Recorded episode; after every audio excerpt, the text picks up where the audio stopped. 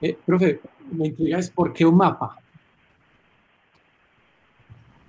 Hay una, pues, a ver, de hecho, cartografía de controversia no asume un mapa, no, son muchos, de hecho. Eh, porque el asunto de trasladar la idea de una representación eh, te puede permitir reconocer las dimensiones de lo que se está abordando, sobre todo para que no se convierta en un problema infinito. O sea, que, porque es que si yo no lo paso a una, a un, si yo no lo deposito en un algo, puede ocurrir que yo en mi cabeza esté trazando todas las relaciones porque la complejidad sí tiene ese problema. Y es que yo todo el tiempo puedo empezar a complejizar y recomplejizar hasta el punto de que solamente me sirva para poderlo parar, llegar al Big Bang o a Dios, según la matriz, que, la matriz de creencias que le aplique. El chiste de pensar en términos de mapa como técnica de trabajo y la cartografía de controversias como técnica de investigación es que te puede permitir empezar a entender cómo funcionan eh, los regímenes de dominancia en términos de los discursos, cómo analizarlos y cómo empezar a deconstruirlos. Y finalmente, pues el mapa te ayuda a visualizar qué discrepancias hay. Pero hay muchas formas de mapear eso. Incluso pues aquí en la presentación pues, les tengo algunos algunos ejemplitos, pues, que no se los voy a mostrar ahora porque si no, no acabo nunca, pero que sí les pueden empezar a dar como ciertas luces de, de por qué opera de la manera que opera. Igual, no es la única forma de abordar eh, los problemas de complejidad, pero sí se acostumbra mucho en, estos terrenos de este tipo de investigaciones como tratar de empezar a, crear formas, otras de visualizar los problemas, sobre todo ¿por qué?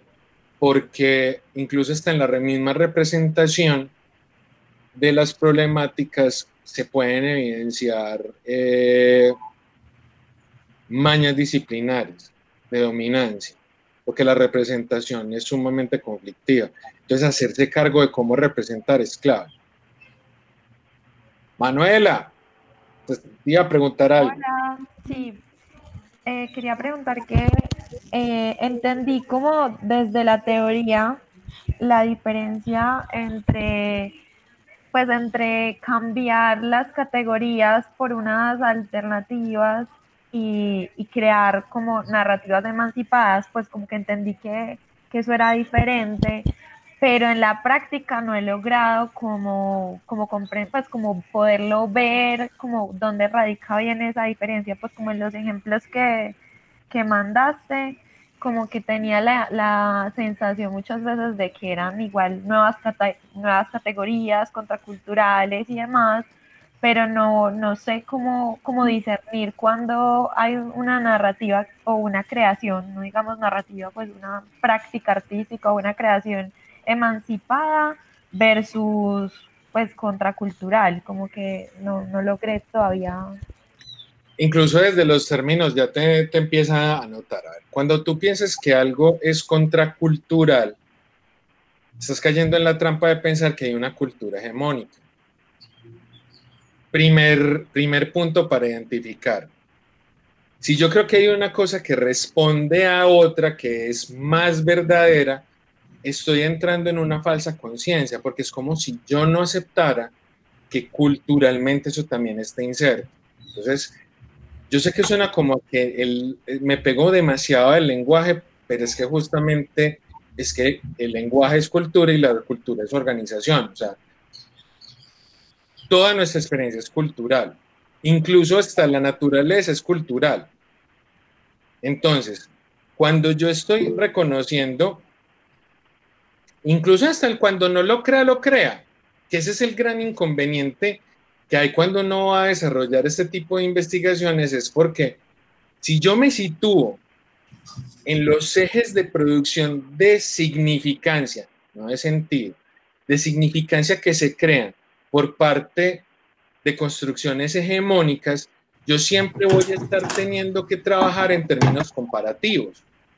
Cuando yo hablo de hackear el sistema, cuando yo hablo de pensar en términos emancipados, es, es que yo puedo perfectamente deconstruir esa relación porque finalmente lo que necesito es reconocer que como la cultura es ante todo jerárquica, yo puedo empezar a pensar en que esa jerarquía no es en vertical, que es como siempre se traduce, sino que también es jerarquías horizontales.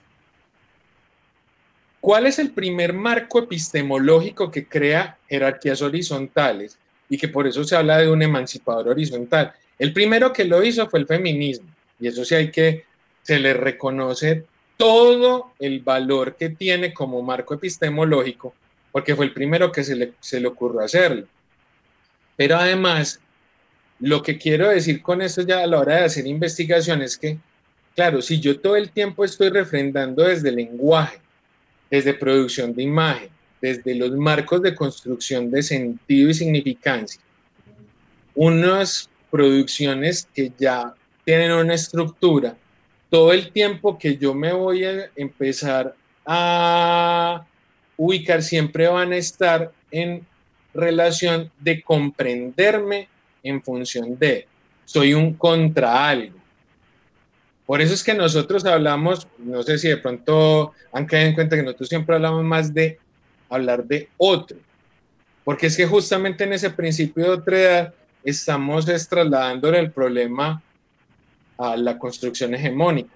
Entonces es que uno no se considera otro de algo, no se considera lo que es pero reconoce que en ese otro hay una producción de sentido, solo que yo no la tengo por qué aprovechar, porque es que yo no soy otro, yo soy centro de mí mismo. Y al empezar a pensar en términos de que yo puedo deconstruir la relación, es porque vamos a hacer, por ejemplo, un, una, una lectura, otra de algo, adelantándome un pelín a la clase. Si yo estoy hablando de un evento como tal, por ejemplo, eh, la conquista, la conquista de América, específicamente la de México, hablando de Hernán Cortés, ¿cómo resolvemos a la Malinche en la operación? ¿Qué representa la Malinche? La Malinche en el relato hegemónico mexicano y el malinchismo por extensión es, la traición. Pero ojo, uno, aspectos a considerar, la Malinche fue vendida como esclava. Porque, o sea, ¿qué es lo que se traslada en, el, en la operación narrativa para asumir que traiciona si básicamente fue vendida? no estaba actuando en consecuencia con su rol. Además, ella por qué tendría que tener filiaciones con los aztecas si ella era maya. ¿Sí me entiendes? O sea, por costumbre del relato se asume que el malinchismo es aquel que niega la cultura mexicana en favor de lo extranjero. Para la Malinche y su principio de realidad, era tan extranjero Hernán Cortés como Moctezuma. Entonces, ¿no será que es también, un, o sea, lo que hay que cambiar son los factores que se tienen en cuestión en la lectura? Claro, por uso y por costumbre se utiliza un, un eje de lectura que domina para crear categorías. Se pueden hackear. Y esto que estoy diciendo lo hizo incluso ya una investigadora, curadora, eh, que lo hizo eh, a través de hacer el análisis de un evento, que es como relató México su primera asesina en serie, que era la Mataviejitas. Entonces, a lo que es, cualquier cosa puede ser revisitada, porque generalmente cuando hay una hegemonía narrativa, debe haber sospechas sobre ella, porque justamente por el hecho de que sea hegemónica, incuestionable, hay unos efectos de invisibilización que ocurren tras ella. Y es así como opera. Esperen que va a cerrar, que está pasando el, el, de los aguacates a esta hora y va a empezar a sonar el, el perifoneo. Profe, es que te quería compartir como la duda, en, una de las dudas que me suscitó, pues como lo he leído, y fue pues como con respecto a cuando decía que a veces eh, esas búsquedas podían ser nombradas por el sistema hegemónico como innovaciones y demás. Entonces pensaba yo no en lo de innovaciones, sino en lo que se nombra como reivindicaciones. Entonces pensaba, por ejemplo, como en lo queer o en, usar el término marica o usar el término puta y, y volverlo pues como algo, una especie de reivindicación. Entonces me preguntaba como si, si ese tipo de cosas también eran una forma pues de, emancipación y de hackear el sistema o no, pues como que entraba ahí como en, como en caos con eso. Claro, lo que pasa es que piensa que justamente la domesticación del lenguaje y la apropiación de ese lenguaje, el hecho de que ya ninguna parte y alguien se eh, escandalice en términos generales alrededor de la terminología queer, marica, lo mariquita inclusive. Eso es una parte. Lo que pasa es que también hay que ver es cómo se considera el sentido. Por ejemplo, el hecho de que la performatividad que tiene el movimiento queer en, en una ciudad como Medellín, que es distinta a la de Bogotá, tiene mucho que ver también con los lugares donde está penetrando. ¿A dónde van las emancipaciones? Las emancipaciones tienen mucho que ver con relación a deconstruir ejes que se han tejido desde lo político. O sea, la apropiación del lenguaje en principio, en este momento, todavía no es política. Entonces, ¿dónde está la posibilidad de construcción de emancipación? En justamente reconocer dónde puede seguir produciendo elementos de incomodidad, si ese es el caso. Y justamente porque, digamos que, perfecto, que en el lenguaje ya no lo sea, no quiere decir que ya la emancipación esté dada. Porque es que finalmente el asunto es reconocer que son sujetos de derechos y que no tiene nada que ver con quién te vayas a la cama en tu intimidad para reconocer que efectivamente si existe un aparato que es misógino y racista además y qué es lo que opera en la, en la discusión. Entonces, ahí es a donde es importante entender todas las capas que tiene eso, porque son capas que operan en la producción cosmética, en la producción ética, en la producción lingüística, en la producción representativa, en la ocupación de los espacios, que a todo esto que estoy hablando es lo que hace parte de la experiencia vital de todos nosotros. Todos tenemos eso todos tenemos una producción de sí, todos tenemos una exterioridad, todos tenemos una relación con el otro, tenemos una relación con lo propio, todos sabemos a dónde pertenecemos, pero porque eso va a ser usado en contra de alguien. Ahí es a donde ocurren los lugares de emancipación.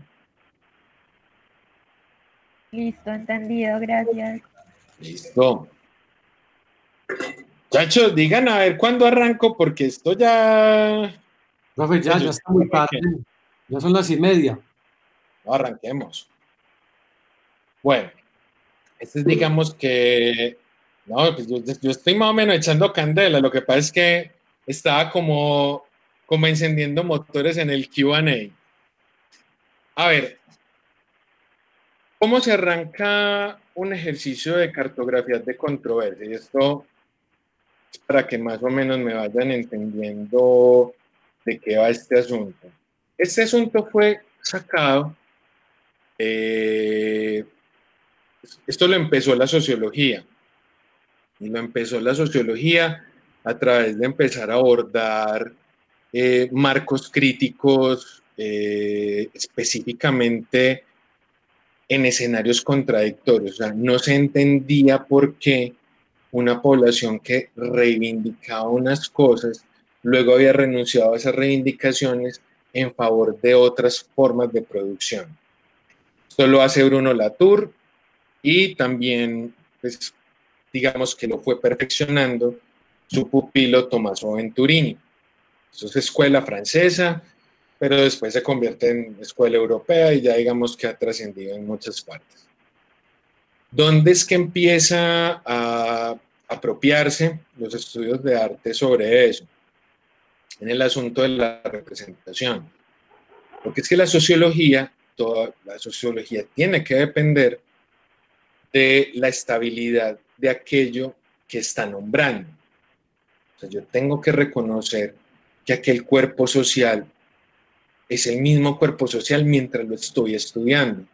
Por eso la idea del trabajo de campo es una idea de un trabajo repetido, sostenido, sistematizado, que me puede arrojar a mí unos resultados donde la observación y la documentación me dan una fidelidad de la información.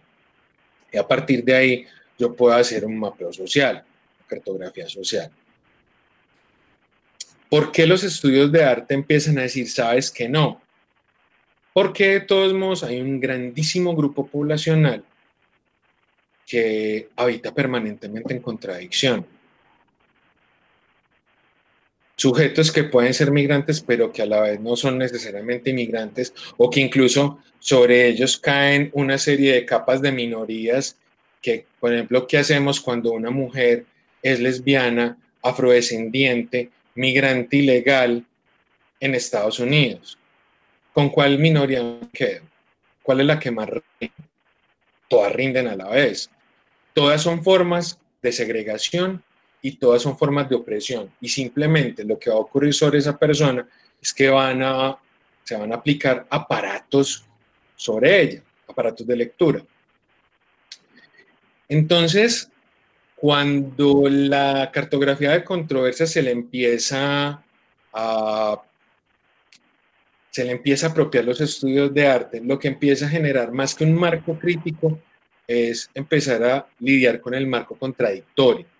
Y es, no pensemos en que se puede utilizar categorías estables, pero sí los mismos elementos que nombra la cartografía de controversia salida de Bruno Latour, y es hay un conjunto de elementos nodales donde todas las cosas que pasan por entre ese nodo hacen que siempre tenga una serie de relaciones múltiples todo el tiempo. El nodo no es una categoría sustantiva, o sea, no es una cosa concreta, pero que se puede nombrar así. Es que estoy sonando como muy eh, enrevesado, pero quiero que me entiendan que el asunto es como pensar en un mapa geográfico. Cuando uno ve en un punto en un mapa geográfico la ciudad de Medellín, pues obviamente no está trasladando la idea de la territorialidad de la ciudad de Medellín, está tratando de ubicarla en el relativo al resto de referencias y el entrecruces de caminos los va a conectar con distintas lecturas. Si yo quiero que sean orográficas, si yo quiero que sean eh, por caminos, si yo quiero que sea en el relativo a la noción de territorio, etcétera, el mismo punto me sirve para todo. A eso se le llama en una cartografía nodo. El reconocer que ese nodo es una cosa, es una construcción narrativa, pero que sí puede tener elementos sustanciales y múltiples interpretaciones, es lo que debe ser el resultado de un abordaje de observación y de documentación sistematizada. La, de control, en la cartografía de controversia social, basada en la sociología, lo hace a partir de qué es lo que una persona constituye alrededor de su entorno social, pero reconociendo que ese entorno social no necesariamente está transado por personas sino también por cosas. Y eso es clave. Por ejemplo, esto que nos está pasando es fundamental para entender cómo es una cartografía social. Nuestras relaciones sociales en este momento están trazadas por la complejísima red de conexiones tecnológicas que hay, la calidad de nuestro computador, la conectividad, la silla donde estamos y todo eso va a, construir nuestro principio de realidad sobre cómo estamos aquí, ahora. Y eso, esa percepción va a dotar de sentido a si esto puede ser significativo o no para ustedes y para mí. El hecho de que eso no tenga un único eh, portador del sentido, sino que es un sentido compartido entre la cosa y yo, pues es que en este momento ustedes están cosificados para mí, todos representan como un icono. Y sin embargo produce sentido. Y yo creo que estoy socializando con ustedes. Ese es un ejemplo de cartografía de controversia. Realmente sí estoy socializando con ustedes desde el punto de vista social, sociológico o incluso antropológico. La respuesta es no. Ni avala. A verlos dónde están. La única forma de explicarlo es asumir que hubo un humano que creó la red para que la red sirviera para eso y entonces en los dispositivos. Sí, pero es que yo no soy consciente de eso en este momento. Yo solo tengo una interacción con la interfaz.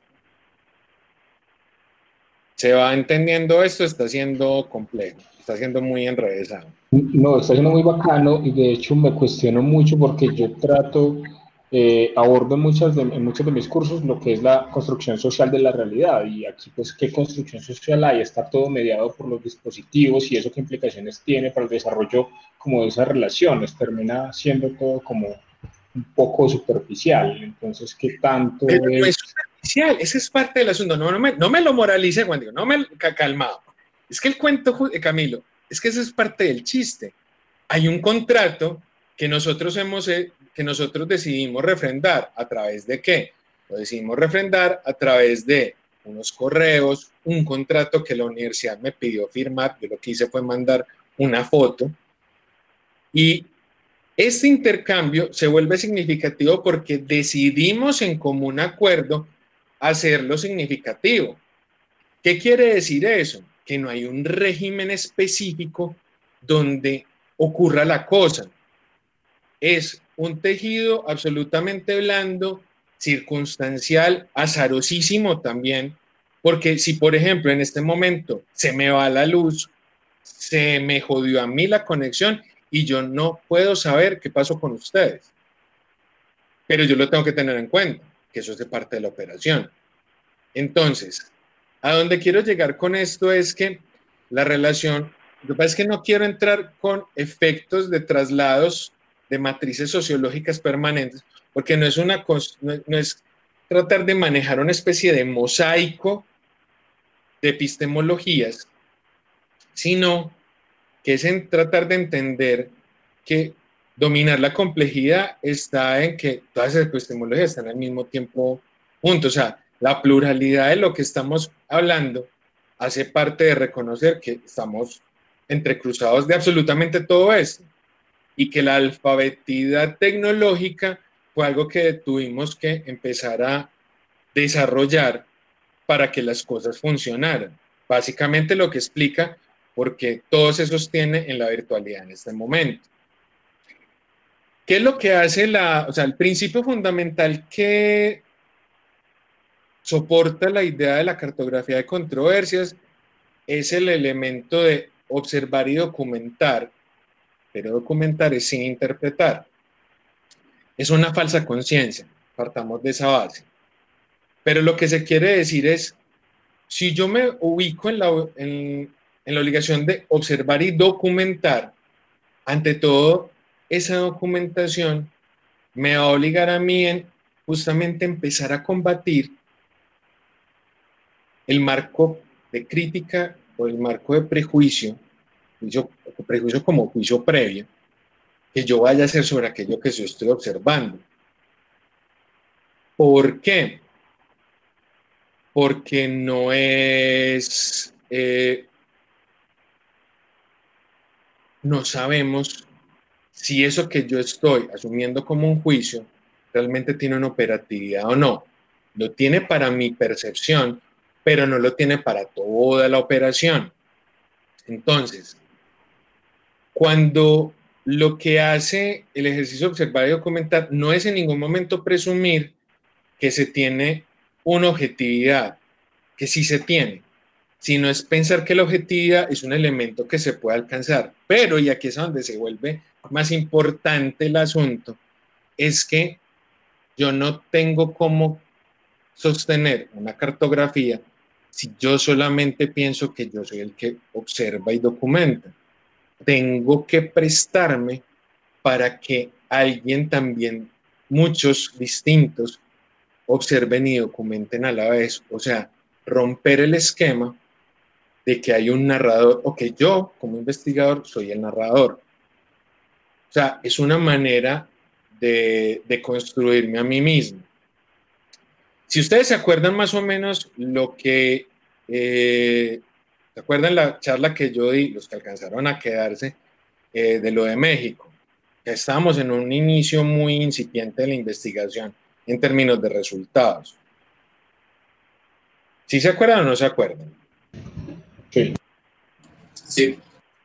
A ver, El, cuento, el cuento que ocurrió ahí es que nosotros teníamos que partir de una base y es que efectivamente, como nosotros nos, nos metimos en la idea de hay una cinematografía western mexicana, no sabemos.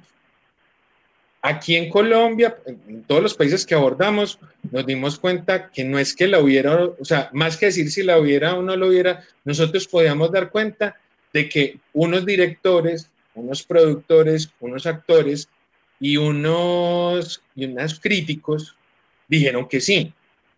Yo documento que ellos dijeron que sí. Yo no me voy a poner en la tarea de tratar de definir que eso sí existe existe el testimonio, no sé si existe como esencia. Es, fundamental es eso. Cuando yo observo y documento, no tengo que caer en la trampa de asumir que si hay esencialismo en ello.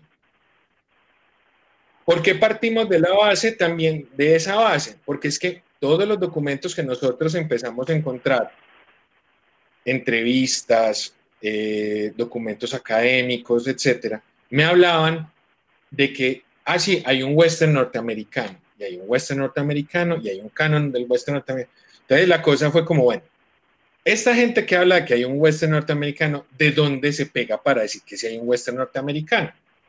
Yo sé que suena como obvio, pero es que tengan presente, lo que pregunta una cartografía de controversias no es refrendar lo obvio, es preguntarse por qué lo obvio es obvio porque ese uso repetido se convierte en hegemónico. Porque es que justamente con eso es que yo puedo empezar a entender cómo es, si es que es posible entenderlo, pero por lo menos puedo empezar a reconocer cómo es que alguien rompe el esquema para hacer otra cosa. Entonces, aplicando el mismo método de trabajo, que es realmente una técnica, más que un método, la diferencia entre técnica y método es que toda técnica es de apropiación, no tiene que repetir exactamente los mismos gestos para llegar al mismo resultado. El método sí se tiene que permanentemente eh, reiterar, la técnica no. porque la idea de toda técnica es volverse tecnología, o sea que construye su propio lenguaje. Entonces, en ese orden de ideas, lo que hace la cartografía de controles es cuando se asume como un principio de observar y documentar, es empezar sí, hacerse siempre la pregunta de, pero esto por qué es de tan, o sea, por qué se usa tanto? Porque yo pienso que esto es así y porque no podría pensar de que es, que es de otra forma. Sobre todo, ¿por qué? Porque la muestra, cuando yo multiplico los esquemas, me van a evidenciar que efectivamente hay una unidad fundamental de producción de sentido, no de significado, que es la que me va a permitir a mí empezar a, a trabajar la investigación. Eh, antes de llegar a esa parte, es importante entender que en el lenguaje de una cartografía siempre vamos a hablar de actores en términos de una cartografía de controversias. Todo actor, humano o no humano, se debe, se debe nombrar.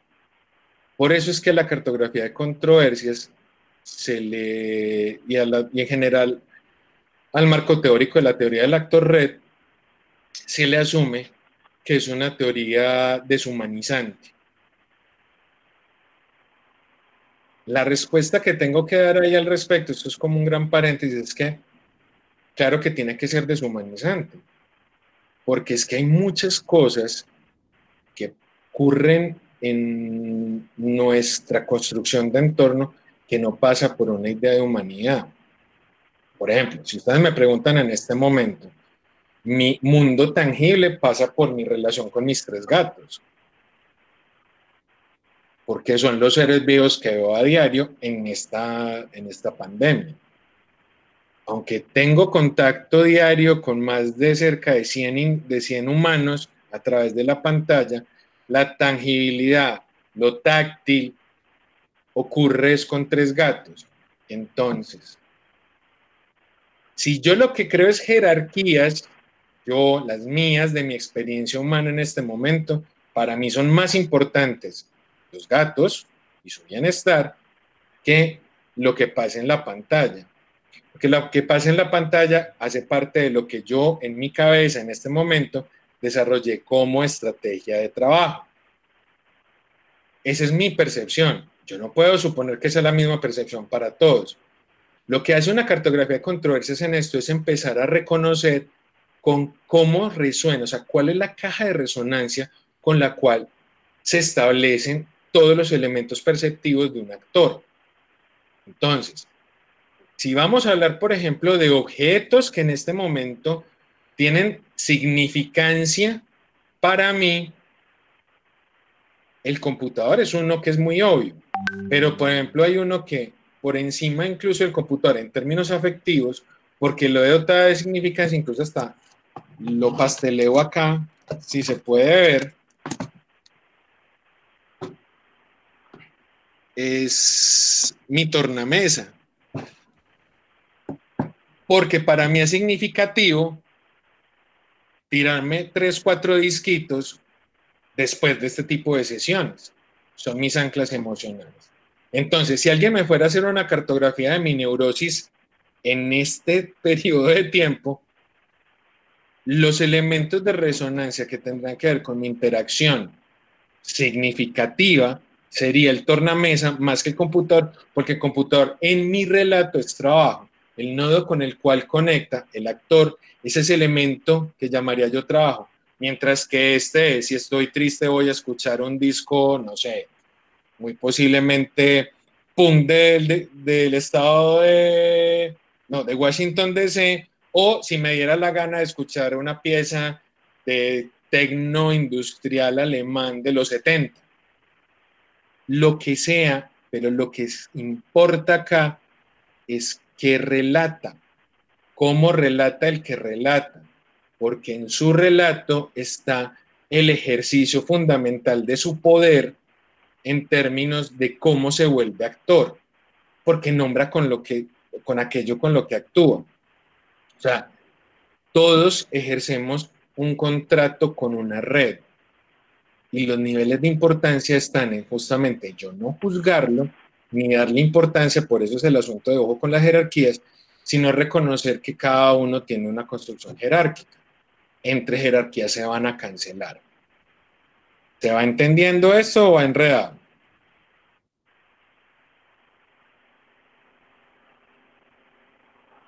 Va bien, va bien. Ok. ¿Por qué se llama cartografías de controversia? porque justamente lo que siempre se ha comprobado es las categorías generalmente son las mismas en los principios de realidad de cualquier humano. Perdón por las no, pero las hijueputas jerarquías las que nunca han. Porque es que justamente nos relacionamos con elementos que se pueden contradecir. No hay ningún problema en la contradicción, solamente que la, cuando hay contradicción, se evidencia que el narrador no es hegemónico. Hay cosas que no responden al mismo principio. Entonces, cuando lo que hace eh, el ejercicio de empezar a hacer como una especie de inventario de cosas. Por eso el ejercicio que les voy a proponer mañana tiene que ver con cómo nombran ustedes lo que creen que están investigando.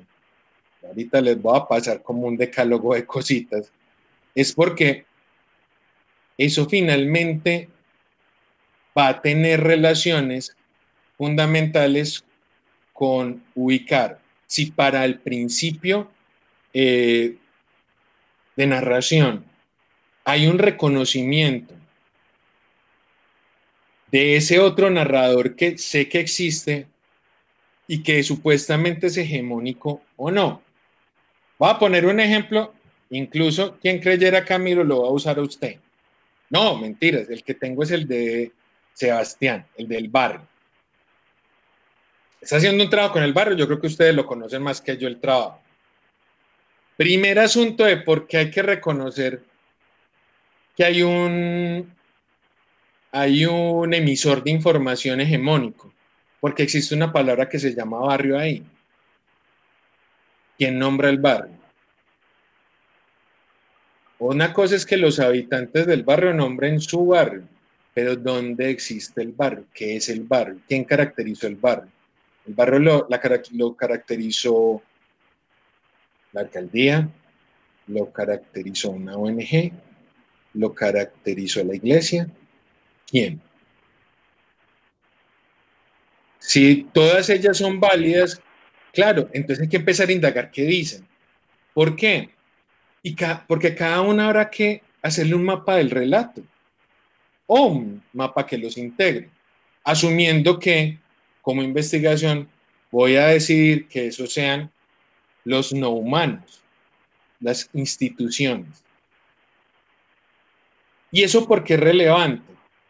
Porque el chiste de una cartografía, de un ejercicio de cartografía, es comprobar realmente cuáles son las discrepancias que hay entre no solo la morfología del mapa que resulta, sino también las construcciones de sentido que hay ahí. Porque el gato encerrado puede llegar a estar en cosas que no pensábamos. Me remito al ejercicio de lo de México y haciendo como un avance de lo que hace poco le entregamos al ministerio. ¿Qué fue lo que hemos empezado a descubrir a través de los mapeos? Que la academia, que eso igual yo se los había dicho a ustedes en la charla, la academia está metida en una cosa, porque obviamente Toda la documentación está producida en el DF. Algunas cosas en Guadalajara, otras cosas en San Luis Potosí. Pero, por ejemplo, Monterrey no, que es la ciudad más grande del norte de México. Y entonces, esa caracterización con incluso nombres, con, pues, con apodos en la cinematografía, no tiene nada que ver con las películas per se, ni con los testimonios que los directores hablan de esas películas.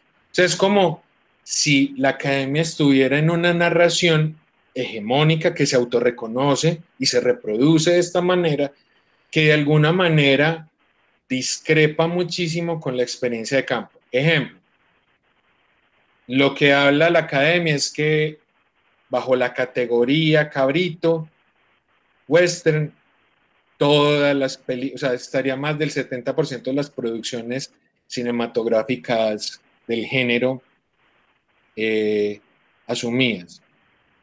Cuando fuimos a ver, ni sus directores resonaban con ello, ni las características lo daban, ni en las clasificaciones existían. O sea, eran categorías nombradas por un alguien que decidió nombrar a otro. Es como trasladarle mi percepción de sentido porque puedo hacia otro. yo, academia, me convierto en hegemónico para hablar de esto y que es subalterno.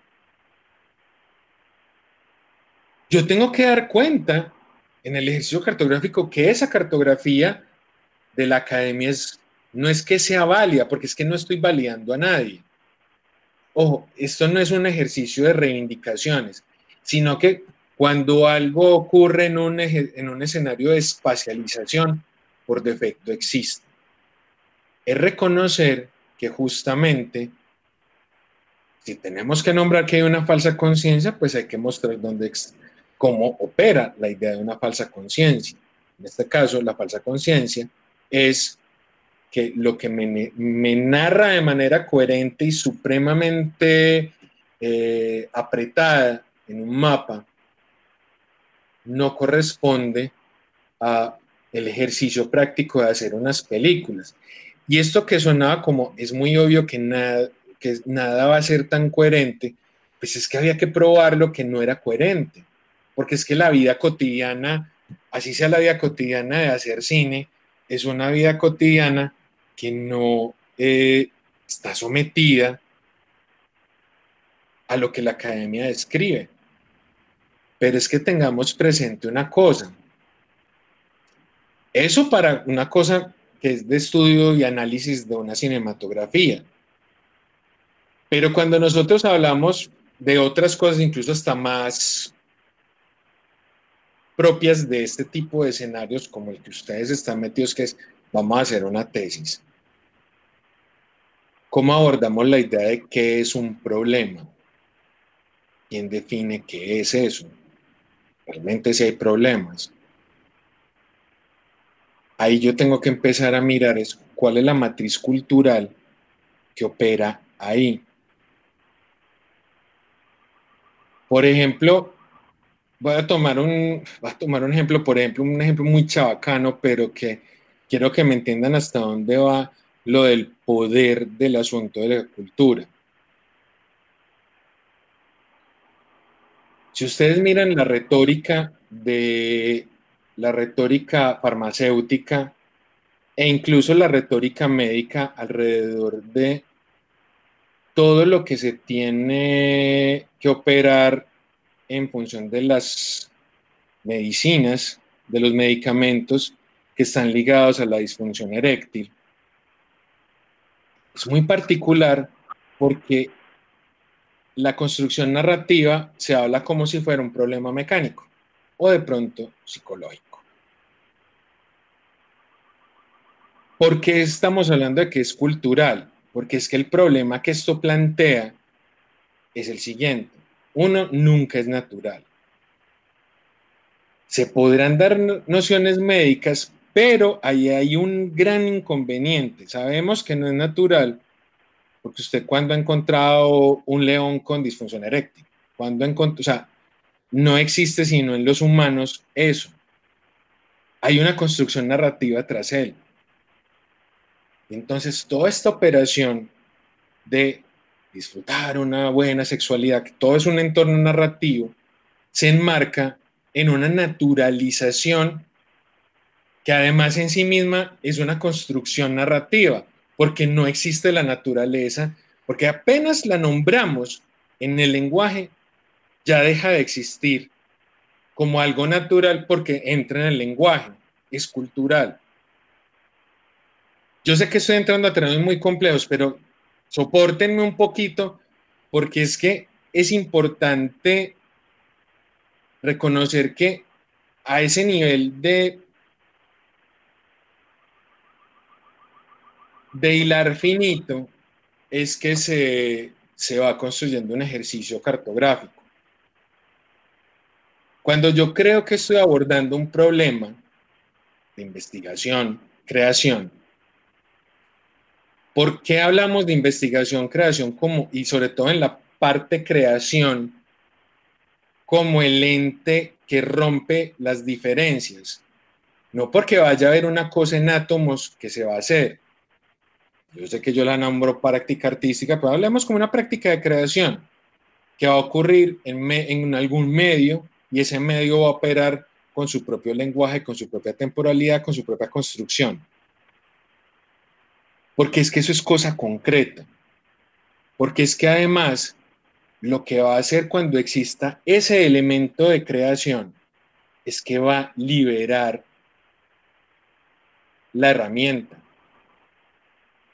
Porque todo lo que usted diga previamente puede ser carreta si la herramienta se construye a sí misma, si prueba a hacer otra cosa. Porque es que ese es el chiste de arriesgarse a hacer una operación en investigación-creación. Porque todos los preconceptos que yo asuma en un principio, la misma lógica del lenguaje que genere, puede probarme que es otra cosa. no pasa nada. Pues pasa que si yo no lo tengo previsto, bueno, me pueden rajar los jurados.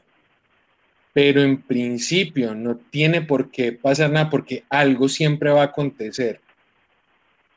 Para prevenir ese problema es que, y esto es más un asunto de método, es que justamente para no sorprenderse con la discrepancia, es que uno hace ejercicios cartográficos, porque ayuda muchísimo a comprender cómo son los hilos que constituyen aquello que yo estoy abordando, porque justamente me voy a ubicar en un terreno de producción tan absurdamente inestable que yo tengo que navegar es en la inestabilidad, no es en tratar de hacer que lo que es inestable se vuelva estable a través del discurso.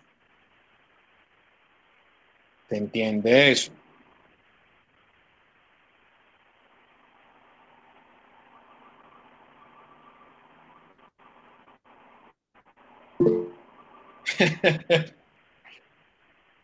A ver, eh, Mauricio Rego, em, amplíeme levemente.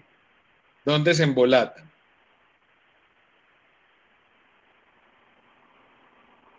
Pinche micrófono. No es embolate, sino que usted está, digamos que manejando un espectro muy, muy extendido y a nivel narrativo nosotros todavía estamos haciendo pues como el, el afincamiento de los temarios.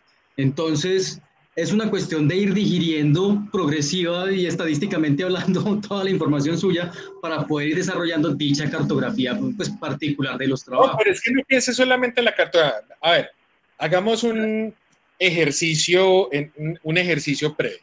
Ok. Nómbreme cuál es su proyecto.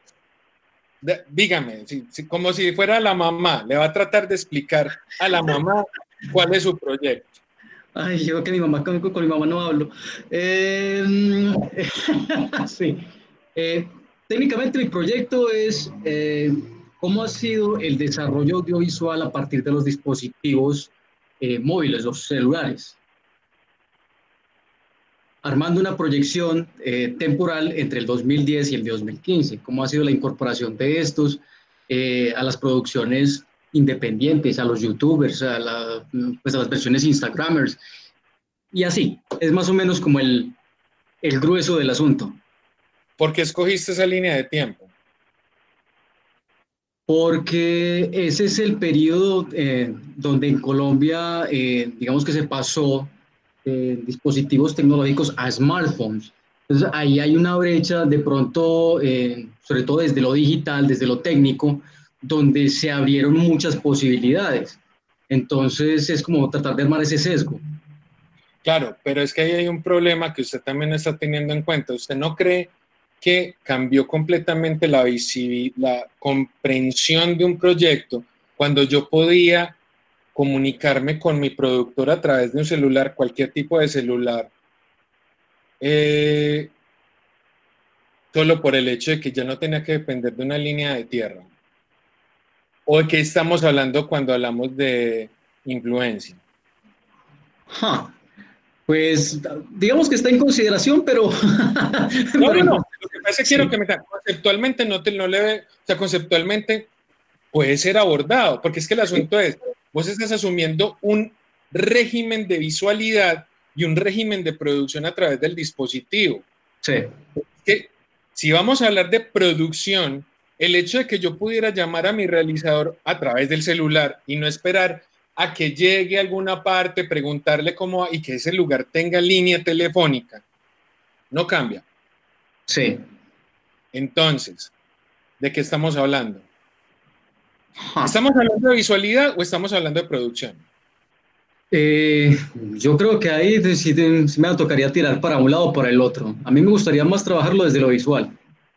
Entonces, si es desde la producción visual, tendrías que, empezar a pensar en cómo fueron también los hábitos de consumo alrededor de esos específicos celulares. Pero la pregunta es,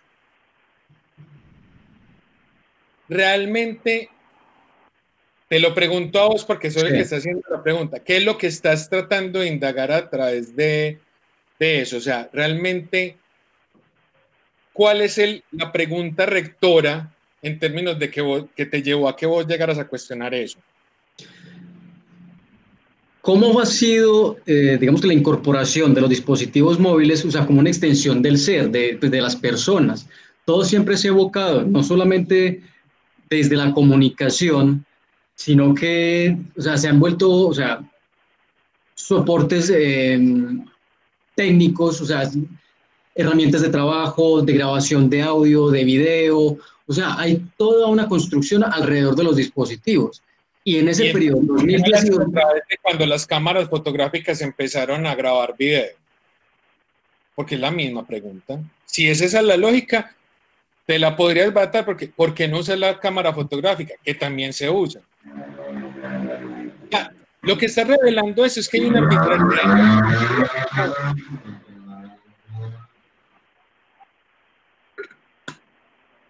Ahora sí, si me repite. Si es por el régimen de visualidad la pregunta no podría estar enfocada sobre, sobre el... No. la pregunta no podría estar enfocada sobre el dispositivo móvil, sino, o sea, es que si me entendés, la misma categoría que vos estás creando, te la puedo, te la puedo rebatir, es por qué, porque lo mismo opera para tablets, lo mismo opera para las cámaras fotográficas, o sea, ¿de qué me estás hablando? ¿Es pregunta retórica o me, sigo dando cuerda para ahorcarme? No, no, no. Lo que pasa es que quiero que me entendas es sustancialmente la pregunta. Hay que, o sea, el cuento es, ¿qué es lo que hay que hackear acá? Lo que vos estás entendiendo que es una producción audiovisual. Porque es que tenés pensado que una producción audiovisual es una cosa organizada como si no hubiera una producción audiovisual desde el mismo álbum de fotos que la gente tenía en la casa Sí. Y de las grabaciones, desde que los equipos de sonido eh, lo, permitieron, o desde las grabaciones piratas que la gente hacía con Video 8, con Super 8. ¿Sí me entendés? O sea, es como calmado, mono, porque es que usted está tratando de forzar una pregunta que, sobre todo cuando nos vamos a meter a la hora de hablar de investigación, creación, porque es que no se les puede olvidar en dónde putas están metidos ustedes. Si ustedes están hablando de investigación, creación, no se les puede olvidar dónde cómo se construyen esas preguntas informáticas Porque es que justamente la incomodidad que plantean esto que yo estoy cuestionando es que, claro, esto lo podría resolver vos con un principio de investigación disciplinar que me disciplina el discurso porque me pone una línea de tiempo, pero si lo vemos epistemológicamente desde el punto de vista de una investigación-creación, va a ser complejo, va a ser casi que imposible representarlo y entonces terminas casi que obligándote a hacer un documental que me hable de. Si me estoy haciendo entender o la cosa se va. No, no, no. Eh, para no tener en, o sea, es como si su merced quiere graduarse en tiempo y forma. Cuando yo hablo de liberar la herramienta es que yo no tengo por qué pensar que el esquema de la investigación tiene que ser con las herramientas que me presta la ciencia y un principio de construcción científica. Si yo empiezo a liberarme de ese tipo de escenarios y empiezo a, a reconocer que en la investigación, creación, hay unos, hay unas construcciones de investigación propias donde yo me puedo empezar a sacudir un poco de la comprobación, yo puedo reconocer que aquello que construya en el ejercicio creativo es algo que va a poner en funcionamiento esa investigación. Es que incluso piensen que esto mismo que estoy hablando es una herramienta que se han tenido que apropiar incluso en investigaciones sociales, científicas, cuando empezaron a desarrollar la técnica de investigación de la caja de objetos. No sé si conocen de qué estoy hablando. Eso lo está usando mucho la sociología ahora. No.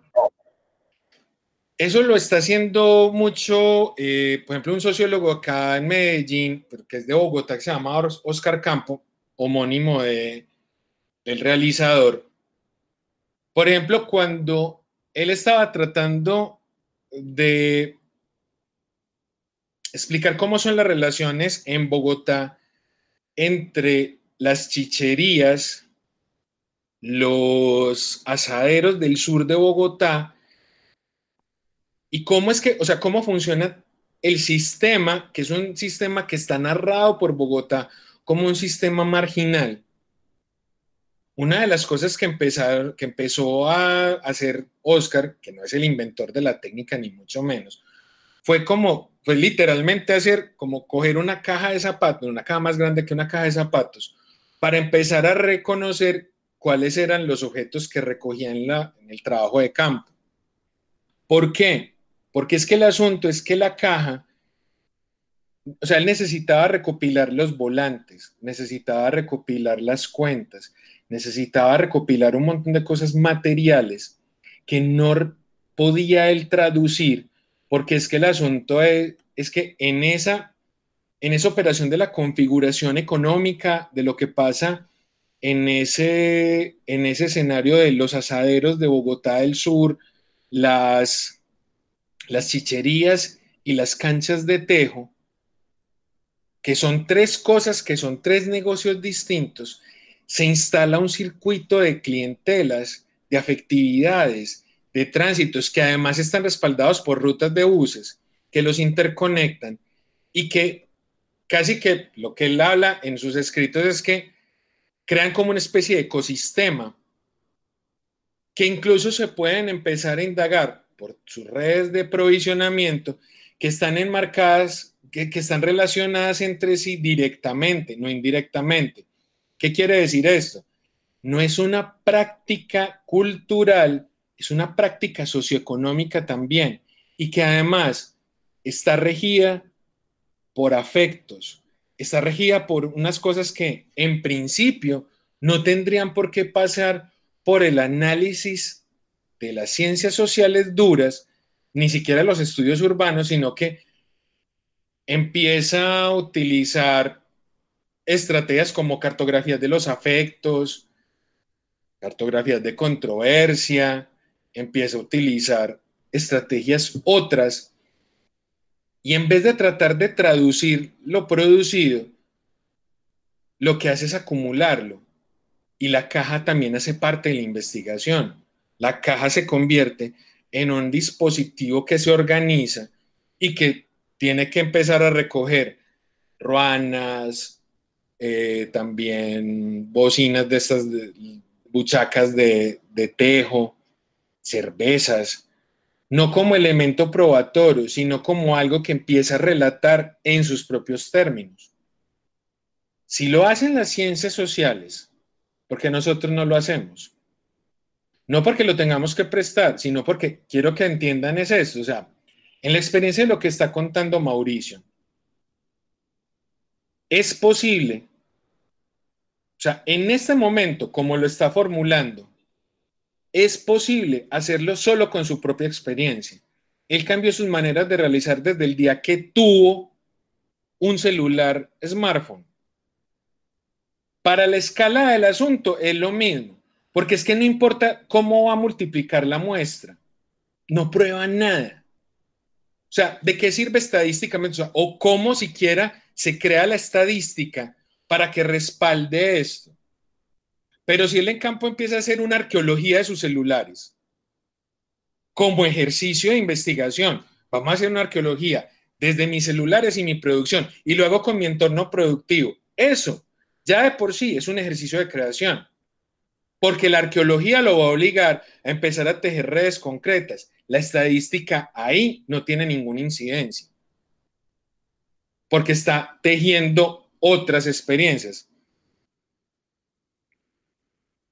Pate, no te alcance. Desde los Entonces, a partir, en mi caso, desde los dispositivos, su uso desde lo narrativo son arqueológicamente hablando elementos archivísticos probatorios. Y usted no fue el que los tuvo. O sea, Si vos me decís que nunca has tenido un smartphone, entonces apague porque usted no sabe de qué está hablando.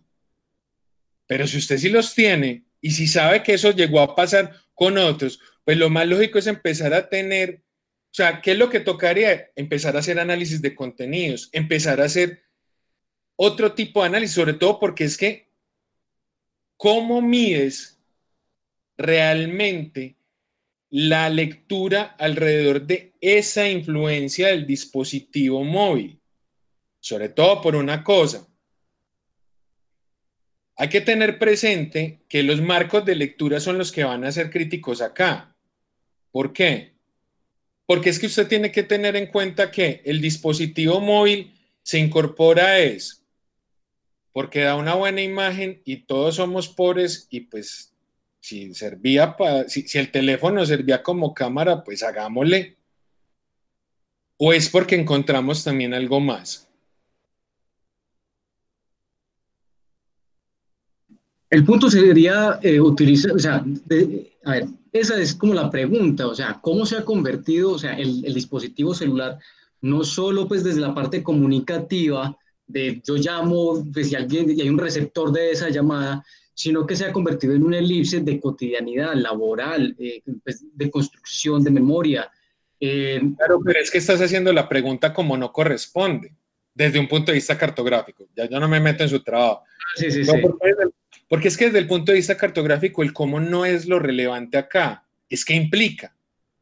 Porque es que el cómo es un cómo que solo te atañe a vos en este momento, que sos capaz de hacerlo probatorio. Pero es que si vos haces ese cómo y lo tratas de multiplicar a todas las personas, esas personas solo podrán decirte cómo fue su cómo, pero eso no representa a nadie más distinto a ellos. Entonces, ahí, perdón por la expresión, la pregunta se vuelve pelotuda porque se vuelve inoperante, porque el cómo no me resuelve nada en términos del corpus de la investigación.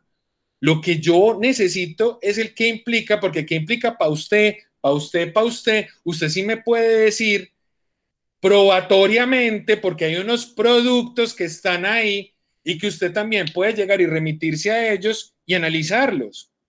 Usted desde su punto de vista como investigador puede contrastar lo que el uno piensa de lo que le influenció con respecto a otros. Pensar, hey, si cambió, la, si cambió el régimen de visualidad, cambió la composición, cambió la producción, cambió la circulación. Y no tener que tratar de, instalarlo en un universo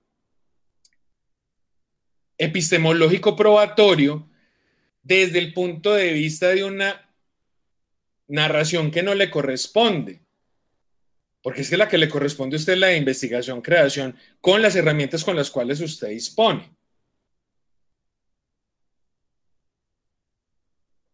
Porque es que no es hablar de un supuesto. Porque de la otra manera, lo único que podrías hacer es literalmente irte hacia las estadísticas de ventas de los celulares y probar a ver cuántos de ellos están registrados ante Cámara de Comercio como realizadores audiovisuales. ¿Sí será que esa es la pregunta? Porque eso lo resuelve súper fácil. No, no, no, es, es realmente desde lo creativo, pues, o sea, sí, ya entendí bien el, el, asunto. Ok. Ya puedo avanzar. Bien, pueda, profe, muchas gracias. Esto es muy bonito. Muchas gracias. Ay, señor. A ver.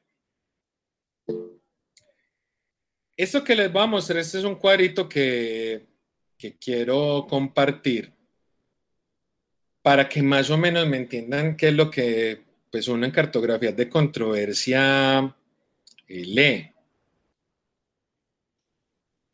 Cuando hablamos de acontecimiento, hablamos de algo literalmente que pasa, que no tiene una, una ubicación, con, o sea, es algo que no está concreto, pero que de alguna manera se puede saber que algo pasó, pero realmente el acontecimiento no existe hasta que alguien o algo lo convierte en un hecho.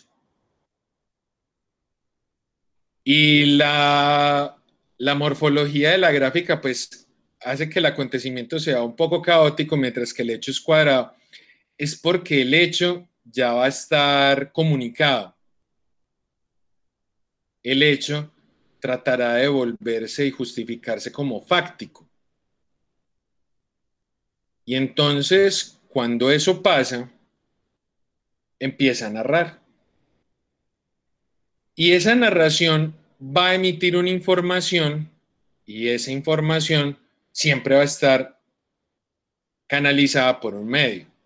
Puede ser la misma oralidad. Y puede que el que vea el hecho sea un humano viéndolo de frente, pero es como construye el relato, construirá la información y él mismo será el medio de difusión. ¿Qué es lo que pasa? Cuando eso ocurre, siempre va a generarse una esfera adicional que es la de la apropiación, que puede ser el del escucha, puede ser el del televidente, puede ser la, sí, el primer circuito de, de interpretación, que apenas lo empiecen a multiplicar, por eso se habla de la reproducción del relato, lo que van a multiplicar no es el hecho, es el relato. Por eso es que se vuelve hegemónico el asunto. Y por eso es que lo lógico es empezar a pensar en cómo se deconstruye esto, reconociendo que si hay una serie de informaciones al respecto, esto tiene que estar bajo sospecha, porque es que esto pasó por las manos de un intérprete inicial. Por lo tanto, la apropiación nunca es alrededor de refrendar esto, es alrededor de refrendar esto a través de esto. Se convierte en narrativa es porque esa apropiación ya genera una reproducción de sentido.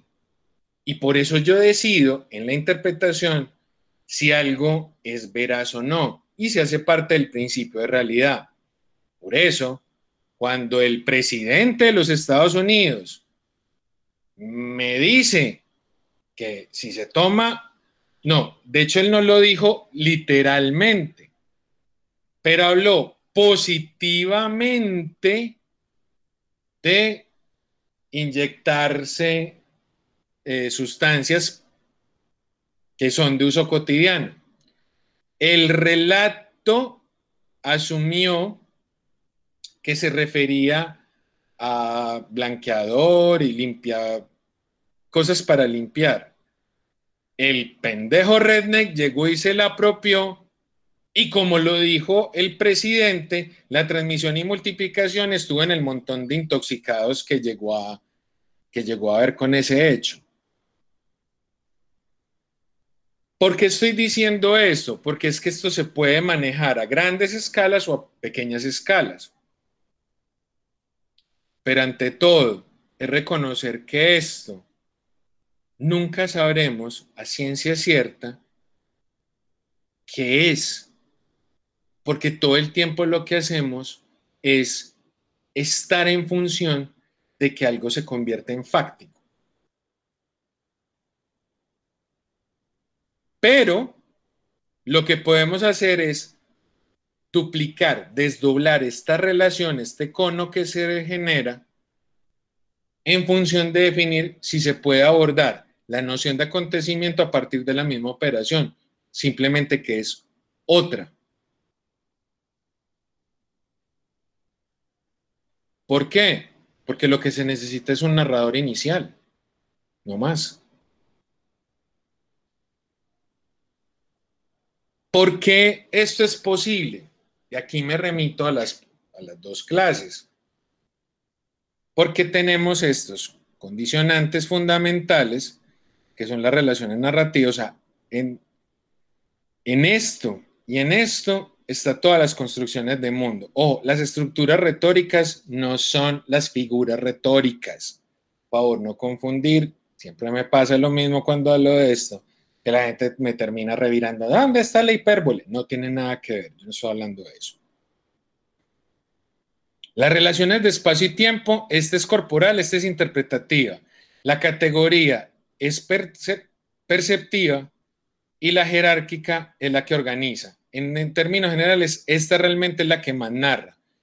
Esta es la que genera la línea de tiempo, esta es la que nos ubica y esta es la que crea los puntos de vista. Porque es importante tener en cuenta esto de los, de los condicionantes? Porque todo lo que nosotros podemos hablar en esta vida, inclusive a través de nuestros medios, está ligada a estos dos bloques de sentido. Cuando hablamos de afirmación, estamos hablando también como de enunciación, y es todo aquello que yo formule en una frase o en un plan como algo, como un valor positivo, es una enunciación. Y eso es un acto narrativo. Cuando yo decido decir que mi nombre es Luis Serna, yo estoy decidiendo que mi nombre, o sea, que mi nombre es lo que va a ser la nomenclatura para presentarme y no definirme como, hola, sí, soy profesor de la Nacional, porque yo soy el que decide cuál es mi afirmación. Cuando hablamos que algo pasa por una estructura de enumeración, es porque cuando yo decido definir que algo es primero que el otro, ¿cómo se construye el relato y por qué se diferencia de la apropiación? El relato se construye, qué pena que no haya visto la pregunta antes, la noción de relato se construye en función de organizar el hecho, el hecho narrativo. O sea, el relato se me construye como una línea lógica que no necesariamente está vinculada al hecho o es una organización.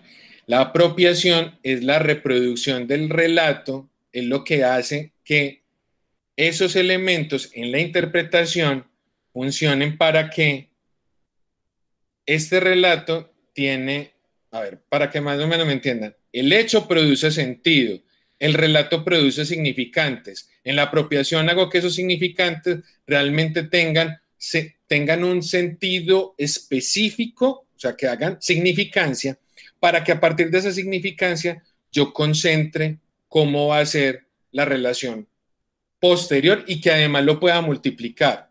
Con eso puedo hablar de valores, con eso puedo hablar de lo que quiera.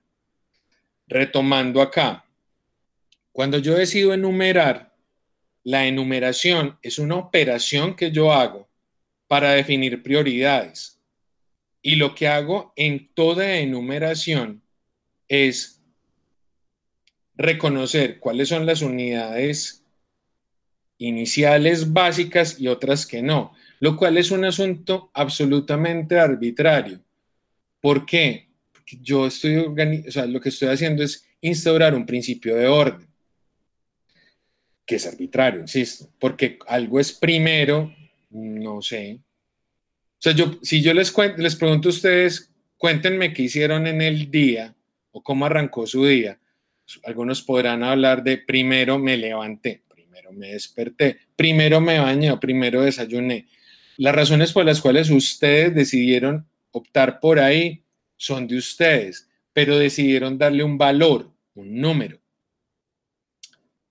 Cuando se habla de cuantificación, es ubicar teoría de conjuntos en el principio narrativo, es reconocer cómo se constituye, o sea, por cuántos números es que se constituye un conjunto respecto a otro.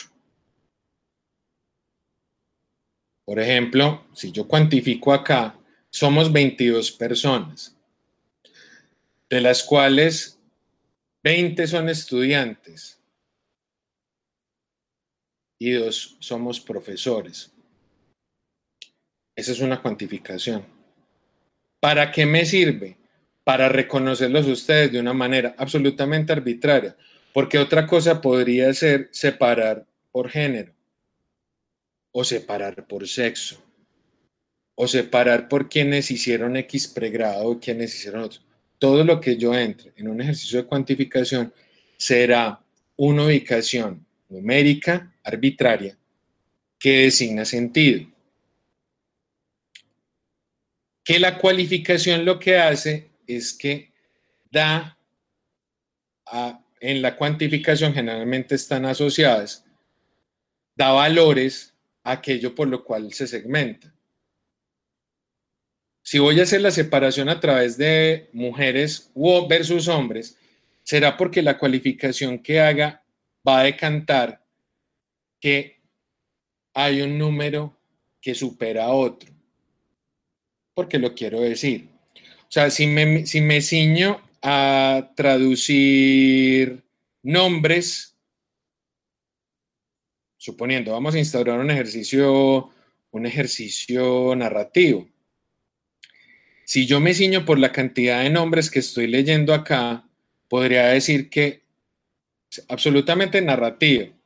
Este es un programa machista. Porque son más hombres que mujeres. No tengo bases, pues no tendría, pero el argumento, ¿quién me dice que no? ¿Hay más hombres o no hay más hombres?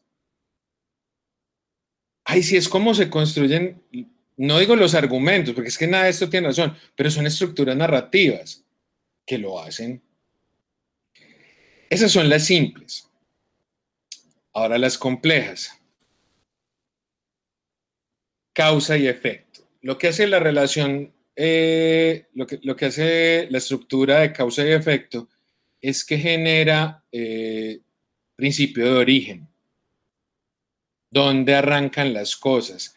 Obviamente causa y efecto tiene un emparejamiento con la enumeración, claro que sí, solamente que cuando asume que algo es causal de un efecto, se parte primero del efecto porque el efecto es evidencia de. Y yo narrativamente puedo hacer lo que quiera. Si ustedes se fijan cómo narran, por ejemplo, en los casos de violación, eh, en muchos casos la jurisprudencia trata de ejemplificar eso a través del efecto. Y por eso cuando a una mujer es doblemente victimizada, cuando se le pregunta usted qué tenía puesto, el usted que tenía puesto asume que el efecto fue la violación porque usted usó falda. Porque narrativamente eso es lo que está instaurando. Cuando se habla de acción y reacción, lo que habla es de un principio lógico, lineal, no necesariamente de unas relaciones de origen sino es de la linealidad. Porque obviamente se asume que esa reacción es obligatoria a la acción que se, que, se implementó. Esta es tal vez la más compleja, bueno, la narración es la más compleja. Problema y solución. Porque siempre se asume que aquello que se determina como una solución es la única solución al problema formulado. El inconveniente que tiene eso es la presunción de la formulación del problema como siempre correcta. Porque de alguna manera es arbitraria, es una escogencia en una línea de tiempo para formular la frase que designa el problema. Ergo, la solución es una construcción narrativa que se asume coherente con la formulación estructural del problema, pero en ella realmente lo que hay es una decisión, una interferencia de parte del narrador y narración. Esta narración sí es fundamental entenderla, porque es que la narración se asume como el principio de espacialidad aplicada, o sea, la estructura retórica de narración funcionará en la medida en que el narrador actúe en consecuencia con su papel, o sea, siempre mantenga la narración en constante refrendación por parte de aquel que es espectador de lo narrado. Ahí que es lo que lo, la ocupa, la pertinencia de el lenguaje que está siendo usado, la intensidad con la cual está siendo narrado, la métrica del medio con el cual está siendo empleado esa narración. Y entonces, lo que hace que sea una estructura retórica es porque efectivamente lo que demuestra esto es que hay una, una categoría estética Por eso es que la estética siempre utiliza la narrativa como parte de uno de sus, instrumentos. Y por eso era que yo les decía hace la primera clase, es que esto, o sea, los estudios de arte empiezan a abordar esto y empiezan a hacer masa crítica contra la estética, es porque justamente lo que nos pillamos es sí y solo si hay un solo narrador. Cuando yo multiplico los narradores, yo no tengo que caer en la trampa de que esa categoría, que es casi absoluta, se cumpla. No tengo por qué pensar que es la única manera en la cual se va a dominar el sentido de todo lo narrado. ¿Se entiende esta parte? Me preocupa cuando se quedan tan callados. Por este lado sí, profesor. Ok. Aquí, es, pues, lo voy a nombrar, pero este sí creo que lo más lógico es que ustedes lo aborden ya eh, a discreción cuando se quieran enfrentar a esto, cuando estén formulando sus, sus proyectos para enfocar la tesis. Y es que el marco que alimenta la cartografía de controversias va desde los estudios de caso, la teoría fundamentada, la fenomenología, teoría crítica, análisis de discurso, análisis de contenido, análisis cuantitativo y también la producción de mapeos, o sea, incluso la geografía, lo que llaman geografía humana. ¿Y por qué estoy, no, porque estoy hablando de esto? Porque eh, es importante entender que el ejercicio, ante todo lo que busca es que ustedes se encuentren con un montón de bases que son naturalmente porosas. Y deben serlo es porque justamente cuando hay un elemento que desbloquea tanto como un ejercicio creativo, va a ser fundamental entender que todas las cosas son al tiempo.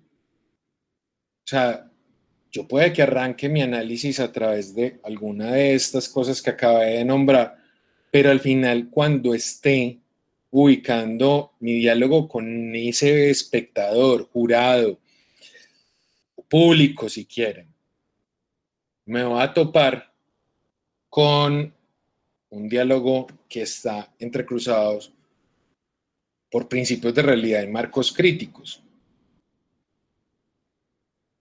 Como lo dije ahorita, para poder anticipar escenarios, hacer una cartografía es clave.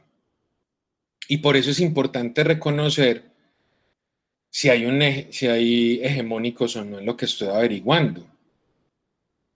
¿Por qué? porque obviamente el punto de vista del hegemónico yo lo tengo que reconocer. Retomando el ejercicio de Mauricio.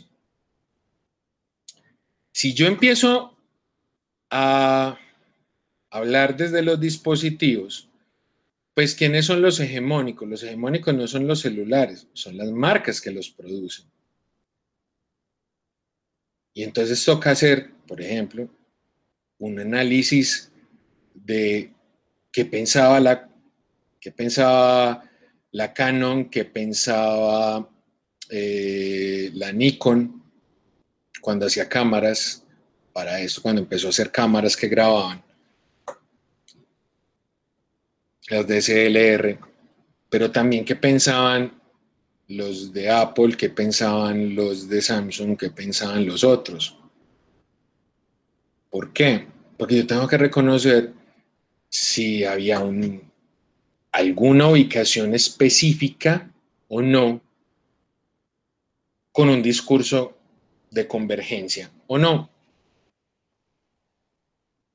¿Por qué?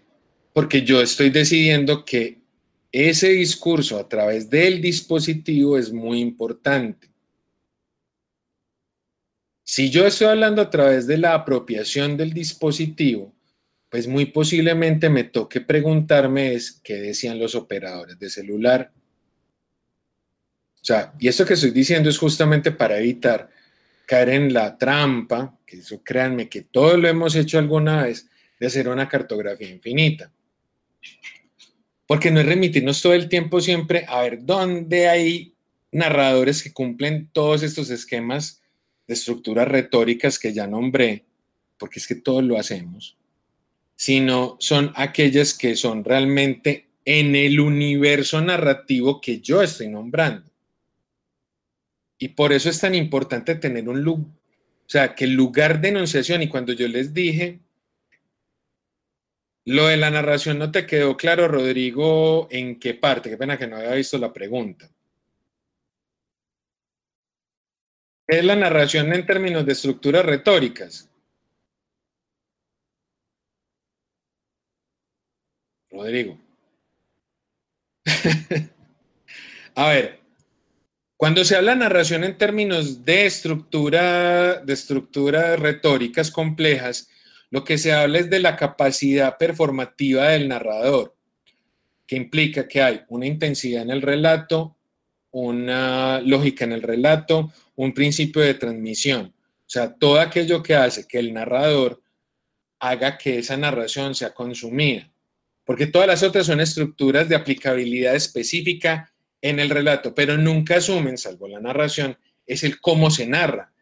El narrador, o sea, la narración, lo que hace es que se reconozca que ahí opera un algo que justamente, incluso por su existencia y por su acertado uso de la herramienta retórica, puede permitir que la gente no tenga lógica, no opere la lógica ahí. Profe. Mm. Pero lo que pasa es que cuando, usted, cuando está hablando de la narración, también metió un pedazo ahí de la problemática con la estética. Entonces ahí fue donde me perdí, qué pena. Ah, sí, a ver, es que el asunto es la estética, la, la palabra narrativa, la que empezó como disciplina a usarla fue la estética, antes de incluso de la narratología. Porque la estética asume que la narrativa es el principio de exterioridad de la cultura se los digo, se los digo como esteta porque yo trabajé, pues esa es parte de mi formación y el asunto es, es muy sencillo, o sea, piensen en que nosotros nunca sabemos qué es la cultura, sino que conocemos cuáles son los productos de la cultura. Estoy hablando de estética clásica, no estoy hablando de estética contemporánea. Entonces, dentro de esos productos de la cultura, que no me hablan de la cultura misma, eh, lo que habla la narrativa es como el principio de exterioridad de la misma cultura. Esa metáfora que estoy utilizando, que literalmente la mejor manera de explicarlo sería como piensen en un tercer acto. Un tercer acto es la traducción en tres dimensiones de lo que sería un eh, cubo en cuatro dimensiones. Eso es lo que es para la estética clásica la cultura. La cultura está en la cuarta dimensión y en el y la traducción me lo hacen los dispositivos culturales, entre ellos el más fundamental, la narrativa. ¿Qué es lo que hacemos desde los estudios, desde los estudios visuales, los estudios culturales, teoría, eh, eh, teoría del arte, estudios de arte? Es como, sí, pero es que eso es un régimen muy limitado. Si nosotros consideramos realmente que lo que pasa en la narración en términos de estructuras complejas, retóricas, hay que reconocer que hay en la performatividad del narrador y la narración, hay justamente un, un entendimiento y comprensión que es el que permite que asumamos que esa narración funciona. Eso para que me vayan entendiendo el poder de eso, es que eso es lo que permite que exista la experiencia inmersiva de todo el universo Marvel. Star Wars también se, pega de eso. O sea, si uno se fija en términos de estructuras narrativas lógicas, la mitad de las historias no tienen ningún sentido, pero en la narración sí, pues producen un sentido, la gente lo disfrutó, pues ese es el punto. Eso también igual, ese mismo principio era el que pasaba con las historias fantásticas. O sea, finalmente las historias fantásticas funcionan porque el narrador puede llegar a hacer que la experiencia funcione. Entonces, más que pensar en deconstruir ¿cuál es aquello que en el contenido se empieza a analizar como efectivo? Porque eso es estético y en ciertos términos podría ser especulativo. Lo que se piensa es, no, lo que hay que analizar es el narrador, porque justamente si todas las historias fantásticas fueran eficaces por ser fantásticas, todo el tiempo estaríamos narrando en ese cuadro. Y el hecho de que hay unas que funcionan y otras que no, que sean preferencia, hace que el evento estético es una cosa, eso va en, unas operaciones distintas, pero siempre hay una constante, hay un narrador. Eso no se puede, o sea, no es hacer el análisis en el contenido específico, sino en el narrador. ¿Por qué estoy diciendo esto? Porque, por ejemplo, en esa misma operación, el chiste no está en tratar de hacerlo. Por ejemplo, ¿cuál es el narrador en, en, la, en el planteamiento de Mauricio? No es el celular. El narrador es la producción audiovisual, que es la constante.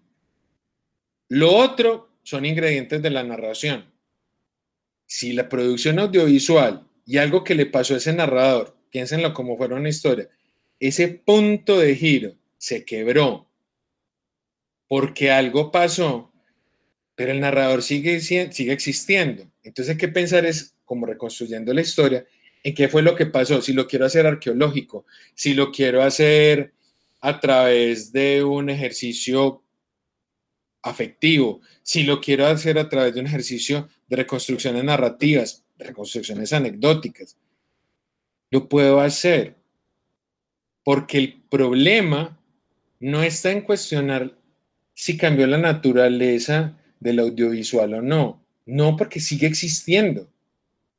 Y lo otro sería hilar demasiado fino, creando categorías interpretativas que no son, que son arbitrarias. Estamos hablando de una tesis, estamos produciendo conocimiento. Lo que necesitamos es conocer cómo de otra manera podemos comprender qué regímenes de significancia se produce cuando, o sea, sobre todo porque piensen en esto. Si yo en vez de narrar desde el celular, estoy hablando de cómo cambia la audiovisualidad lo que estoy hablando es de formas de acceso, apropiarme de un medio, hacerlo más cercano. Claro, lo puedo hablar con el celular, lo puedo hablar también con lo baratos que se convirtieron en los programas, lo barato, lo asequibles que fueron los computadores. Porque es que si hace parte de todo el contexto y puedo hacer una narración de ahí. Porque es que el hecho de que yo pueda comprobar que efectivamente es que sí, se democratizó la herramienta y no solo eso, Internet creó canales para que esa democratización pudiera ser aún más democrática. Eso cambia. Y por eso es que es importante entender que cuando hablamos de investigación-creación, no estamos hablando solamente de un asunto de obligarlos a ustedes a pensar en términos, espérate, carajo, puta, los gatos están peleando allá atrás, qué pena la interrupción, pero es que no me van a terminar dañando el apartamento. Retomo. Cuando yo estoy pensando en términos de creación, insisto, no es crear en el mundo material un algo, ya sea una película, ya sea un cortometraje, ya sea un guion, ya sea un algo, sino pensar en términos de qué función cumple en el contexto completo de lo que estoy investigando, porque no es generar solamente el elemento probatorio, eso lo pueden hacer desde ya, sin necesidad de someterse a una tesis. El chiste está en cambiar el chip de lo que eso implica. Y repito, la cartografía de controversias no es el único método que hay. De hecho, si me preguntan en términos de facilidad, no es el que le haga la vida más fácil, porque todo el tiempo van a estar complejizando. Lo que sí hace es que una vez que usted lo domina, usted empieza a ver como dije la vez pasada, la Matrix en código. Porque comprender que estamos ante fenómenos complejos, ante elementos que son complejos, no podemos decir que son fenómenos, porque no todo es un fenómeno de algo. Cuando yo sé que estoy lidiando con eso, es posible empezar a formular otras maneras de presentar incluso la cosa llamada tesis, presentar sin perder el rigor de la investigación y sin perder el rigor académico.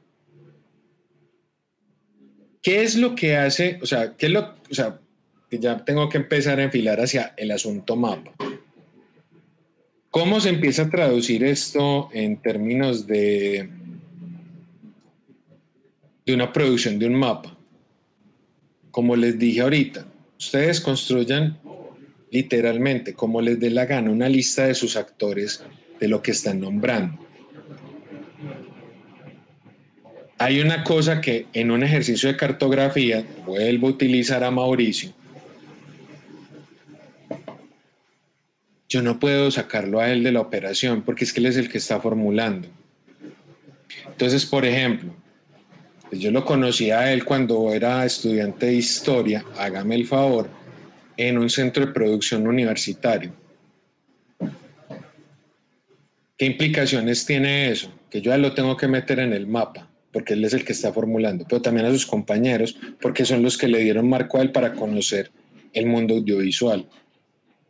Tengo que meter las cámaras con las que trabajaban, cuánto costaban también, esos son otros actores.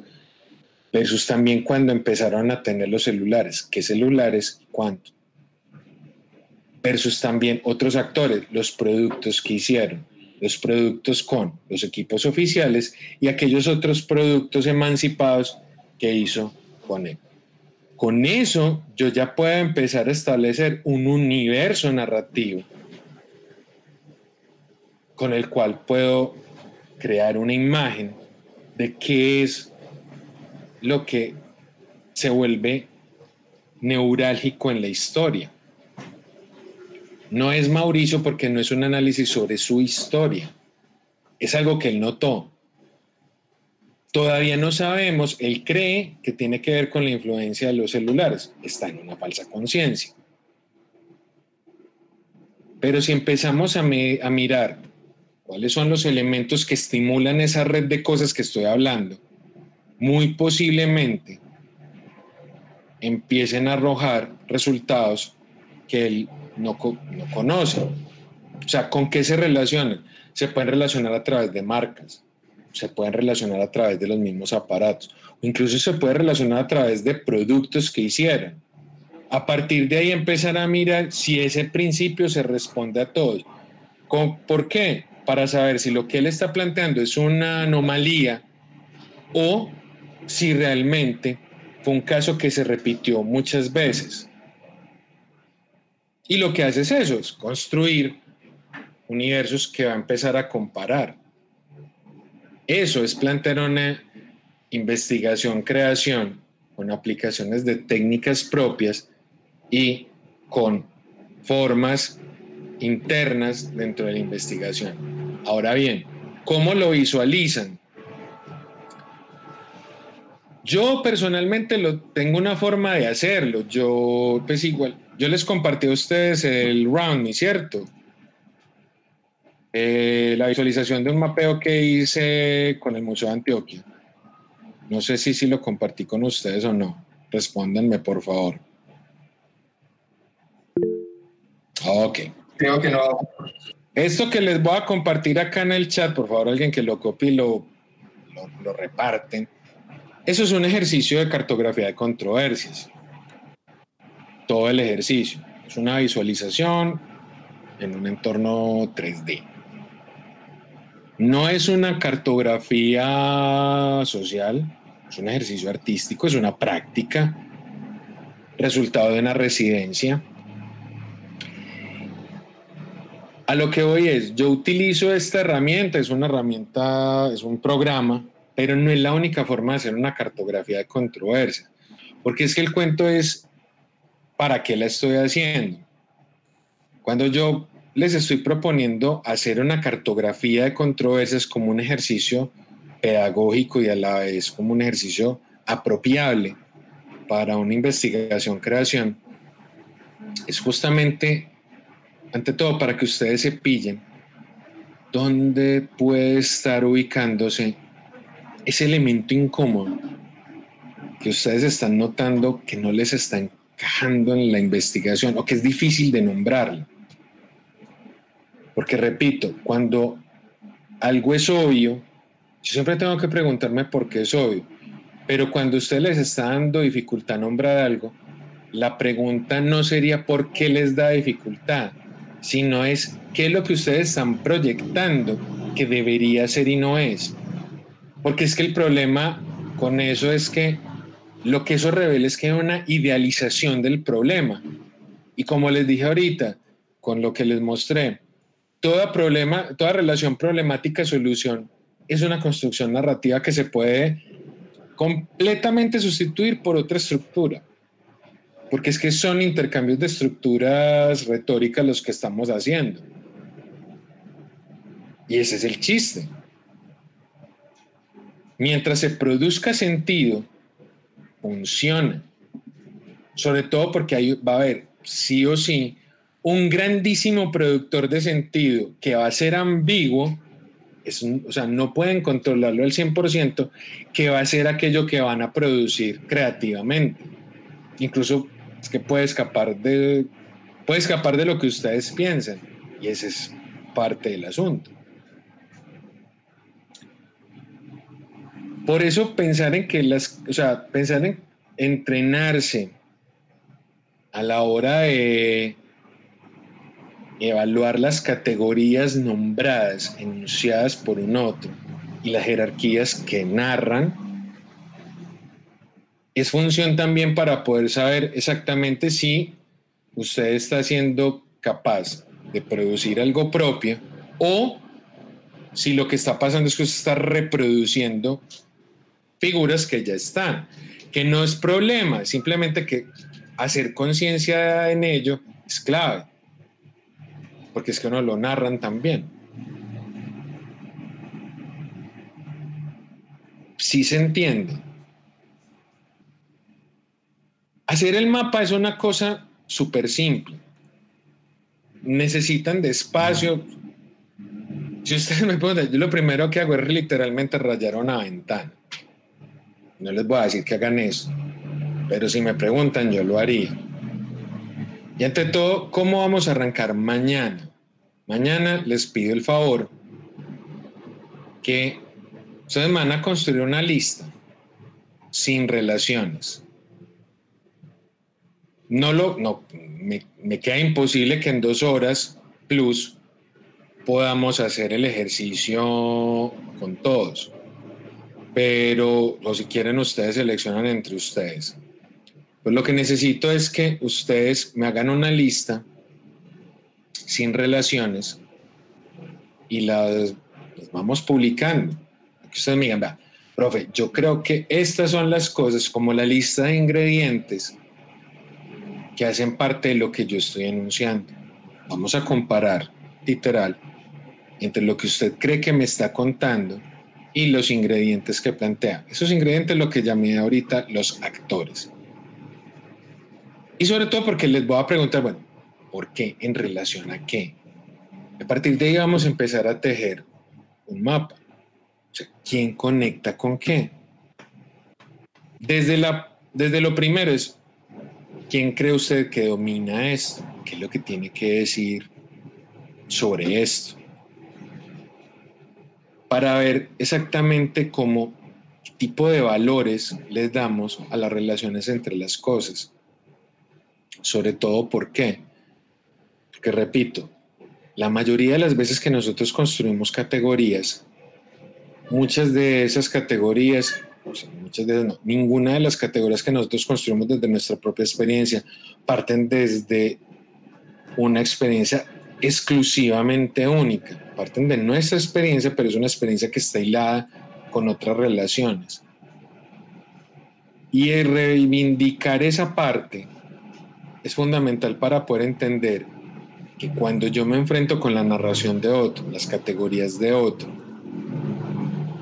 ocurrió la misma operación, solamente que dominó porque domina el canal. decir que la categoría de controversias es una herramienta emancipadora eh, no es su función, pero siempre lo hace.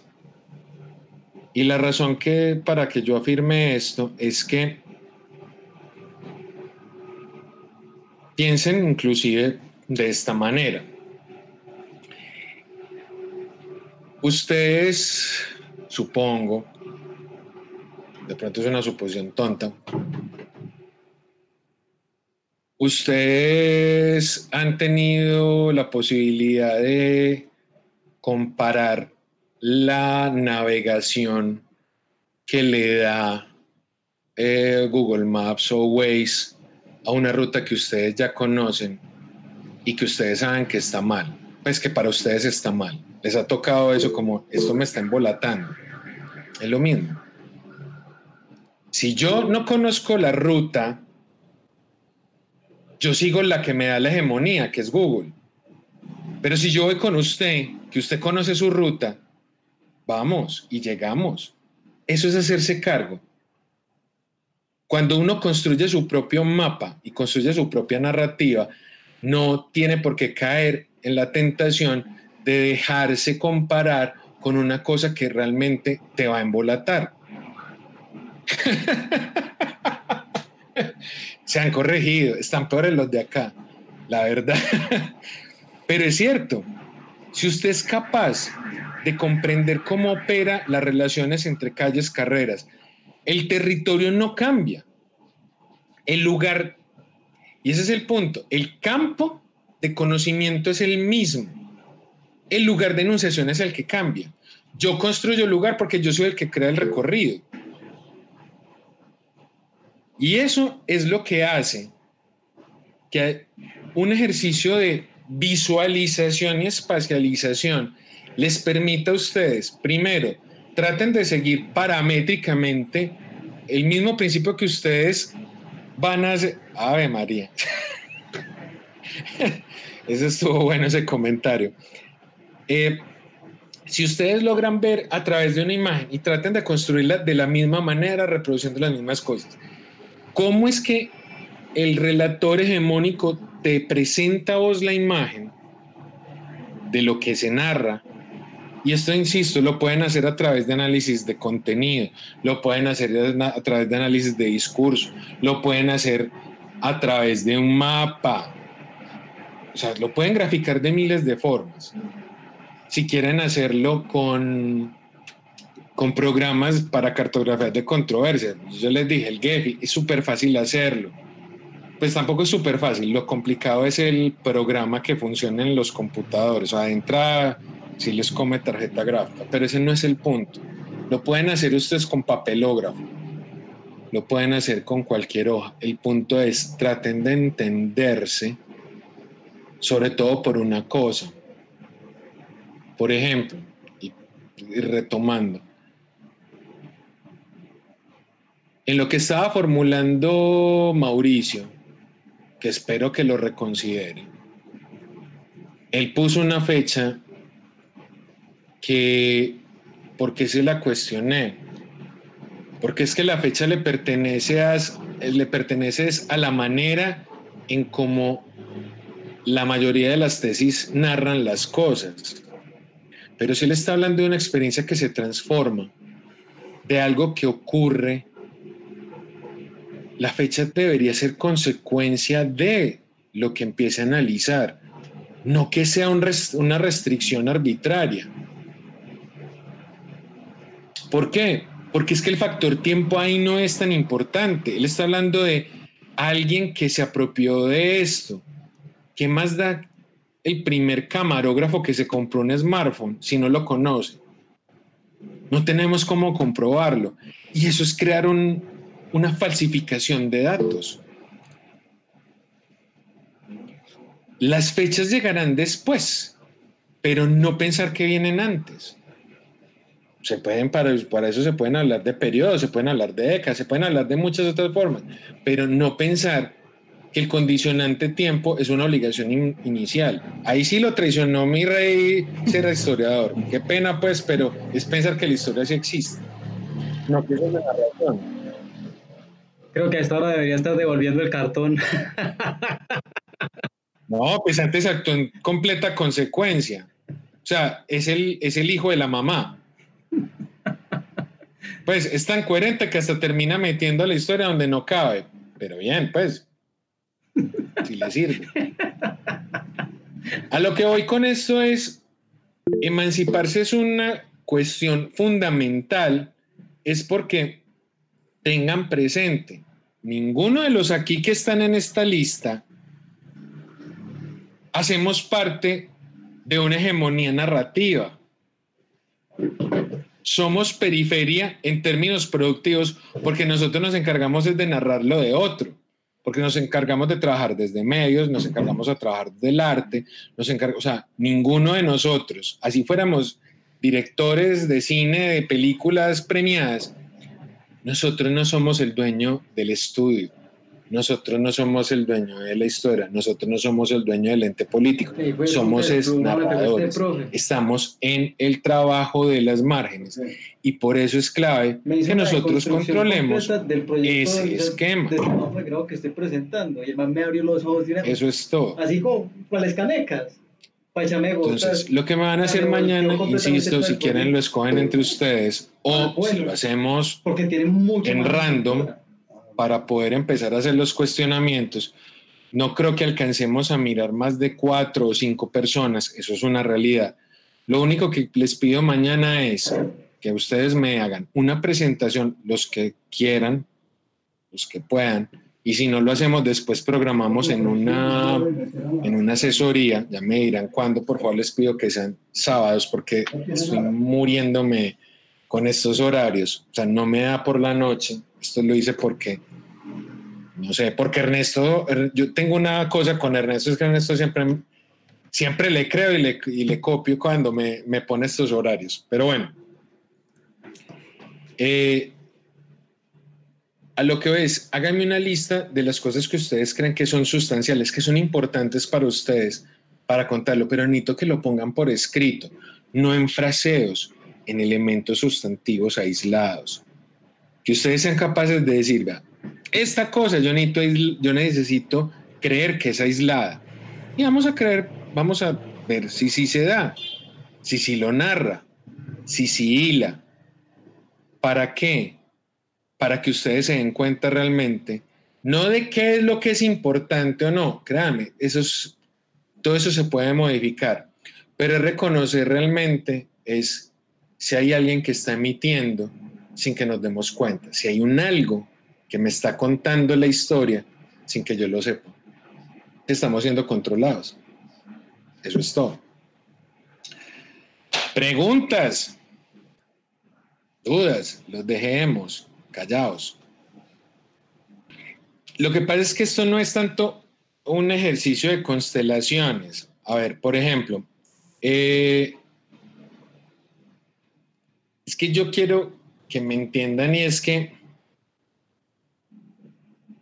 porque un tema es un tema. O sea, quiero que, quiero que alguien me responda porque cree que, que su tema, ¿cómo llegó a pensar que ese tema es tema realmente?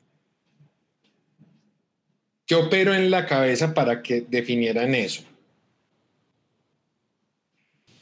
No sé, profe, como de pronto pensando en es que no sé si esa es la palabra, como en ciertas carencias, ¿cierto? Yo veo que, pues, me refiero a mi tema, eh, en nuestro pregrado hay carencia en la, y, y, de hecho no en el pregrado, sino en Medellín, en cuanto a la dirección de actores. Entonces, me hice preguntas sobre eso y llegué y por mi interés que he tenido siempre, llegué a un término que no conocía, pues un término que conocía, pero no conocía. Me refiero a es que el, término es el gesto, pero el gesto brechtiano, que ese no lo conocía, no tenía ni idea. ¿Cierto? Y solo por una, una frasecita en un libro de 700 páginas me interesé y empecé a buscar. Entonces creo que hay un tema. No sé si esa sea como la respuesta. A ver, sí, pero por ejemplo, ¿Por qué crees que, o sea, cuál fue tu razonamiento para definir que había una carencia? Bueno, de pronto la carencia mía en no saber bien cómo dirigir unos actores o cómo plantear una puesta en escena desde... Eh, pues sí, pues, pero es un recorrido, o sea, tampoco parte desde cero. Ah, no, no, no, no, no. Exacto. No, no, porque... en tu formación no eso. Sabe. Solo puede preguntar el que sabe. El que no sabe no puede preguntar. Exacto, porque no tiene cómo enmarcarlo. Exacto. Entonces, cuando hablo de carencia es eso, o sea, como, digamos, como debilidad en, y, digo propia, que, que siempre me ha cuestionado el comunicarme con los actores, ¿cierto? Con todo lo que yo he hecho, ¿cierto? Pero vos, ¿por qué piensas que tenés que suplir la voz? No, no, no, es que la es que resolverla para mí, resolverla para mí. Pero ¿por qué piensas que la tenés que resolver vos? Es que ese es el punto. ¿Vos por qué crees que hay un problema, que eso es un problema que vos tenés que resolver? Bueno, de alguna manera por ser eh, eh, un profesor de un pregrado en el cual trabajo más que todo la ficción. Claro, pero es una suposición que donde hay un deber ser del director de comunicarse de esa manera con los actores, ¿cierto? Pero es que, o sea, es que volvemos con el asunto. Si pensáramos de una manera, o sea, voy a hacer hackeo de, ya, que, ya que usted se atrevió a tirarse al ruedo. Es que pensémoslo de esta manera. Si vos te pones a hacer la compensación y casi que quedar, suponiendo, si eso fuera así, entonces estaríamos anunciando que el elemento de producción creativa sería casi que una especie de manual de cómo generar relaciones, de cómo armonizar las relaciones director-actor. Por poner un ejemplo, no estoy diciendo que eso es lo que estés proponiendo, ni mucho menos. Pero, dado que estás hablando de que ese es el problema, ergo la tesis debe solucionar algo. Claro, pero ¿y qué pasa si, reconocemos la idea de por qué pensamos que el origen está ahí. ¿Por qué pensar que el origen está en que el director no se adapta a sus actores, no conoce sus actores? Entonces, si los actores empiezan a dirigir, se suple el problema. No porque también sabemos que hay actores que dirigen y no necesariamente afectan al entorno no se crea tampoco escuela. O sea que si hay algo más que no es ni no es de culpabilidad tuya, no necesariamente estamos asumiendo que, o porque aquí estamos asumiendo como valor neutro a los actores. No sabemos si hay una conspiración entre actores para chingarse a los directores. No lo sabemos. No podríamos, no tendríamos por qué descartarlo. O también podríamos hacer una que le encanta a los conspiranoicos y es echarle la culpa al sistema. Y es como, no, claro, es que finalmente esto pasa porque en las universidades no se educa adecuadamente, también ocurre porque esto no se, no se hace de una manera adecuada, pero el gran problema es, ¿y dónde tenemos la experiencia de que si se hace bien acá. Porque es que si tenemos un valor neutro superior en la operación, tangible, no narrada, vale el caso. Pero si vos lo que estás haciendo es pensar en que puede cambiar la relación, te quitas el San Benito de cómo debería ser la relación porque no estamos buscando un supuesto al cual igualarnos, es eliminar el neutro. Y con eso no tenés por qué caer en las categorías del deber ser de la producción, porque no se sostiene. Ah, lo haces vos, y no, pero sin que tenga que caer en la idea de que es un ejercicio de la subjetividad de Rodrigo Mora porque como profesor, no, porque es que no es como profesor, es como realizador, que es que vos sabes que eso no te está funcionando. Sí, o sea, lo que quiero decir con esto es, si pensamos más bien cuáles son los elementos sistémicos que operan en la ecuación, no tenemos por qué caer en la idea de pensar que es que hay un neutro superior que designa a los otros porque no lo va a ver. Y si lo hay, insisto, solo es narrado. Pensar en cómo funciona el mapa, a ver, pensar si de la manera en la que hicimos las constelaciones o como Rodrigo lo plantea en conceptos, no es lo que debemos hacer para mañana, como sería ese listado, literalmente sustantivo, nómbreme cosas, o sea, para llegar a decir, a ver, por ejemplo, ¿qué cosas sustantivas nombró Rodrigo? Actores, dirección, director, director, alumnos. Pues nos falta pensar en el producto. Esto. Pero, el, gesto, pero el gesto está asociado al libro. La categoría. el gesto está asociado al libro. No, es que se está cortando.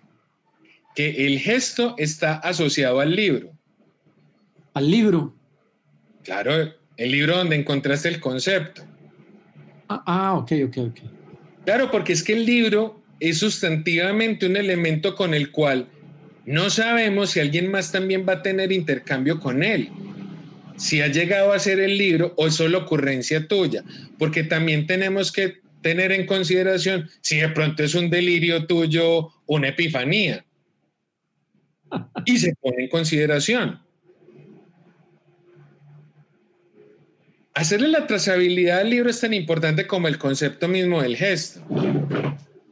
Porque lo importante acá es que vos, como alguien que sabe que tiene que transmitirle esto, tiene que reempaquetarlo, porque es que no es un asunto de Rodrigo Mora, fue el único que se dio cuenta cómo podía hacerlo. Yo sé que vos no vas a hacer, no sos ingenuo para esto, y justamente ahí es a donde radica el chiste.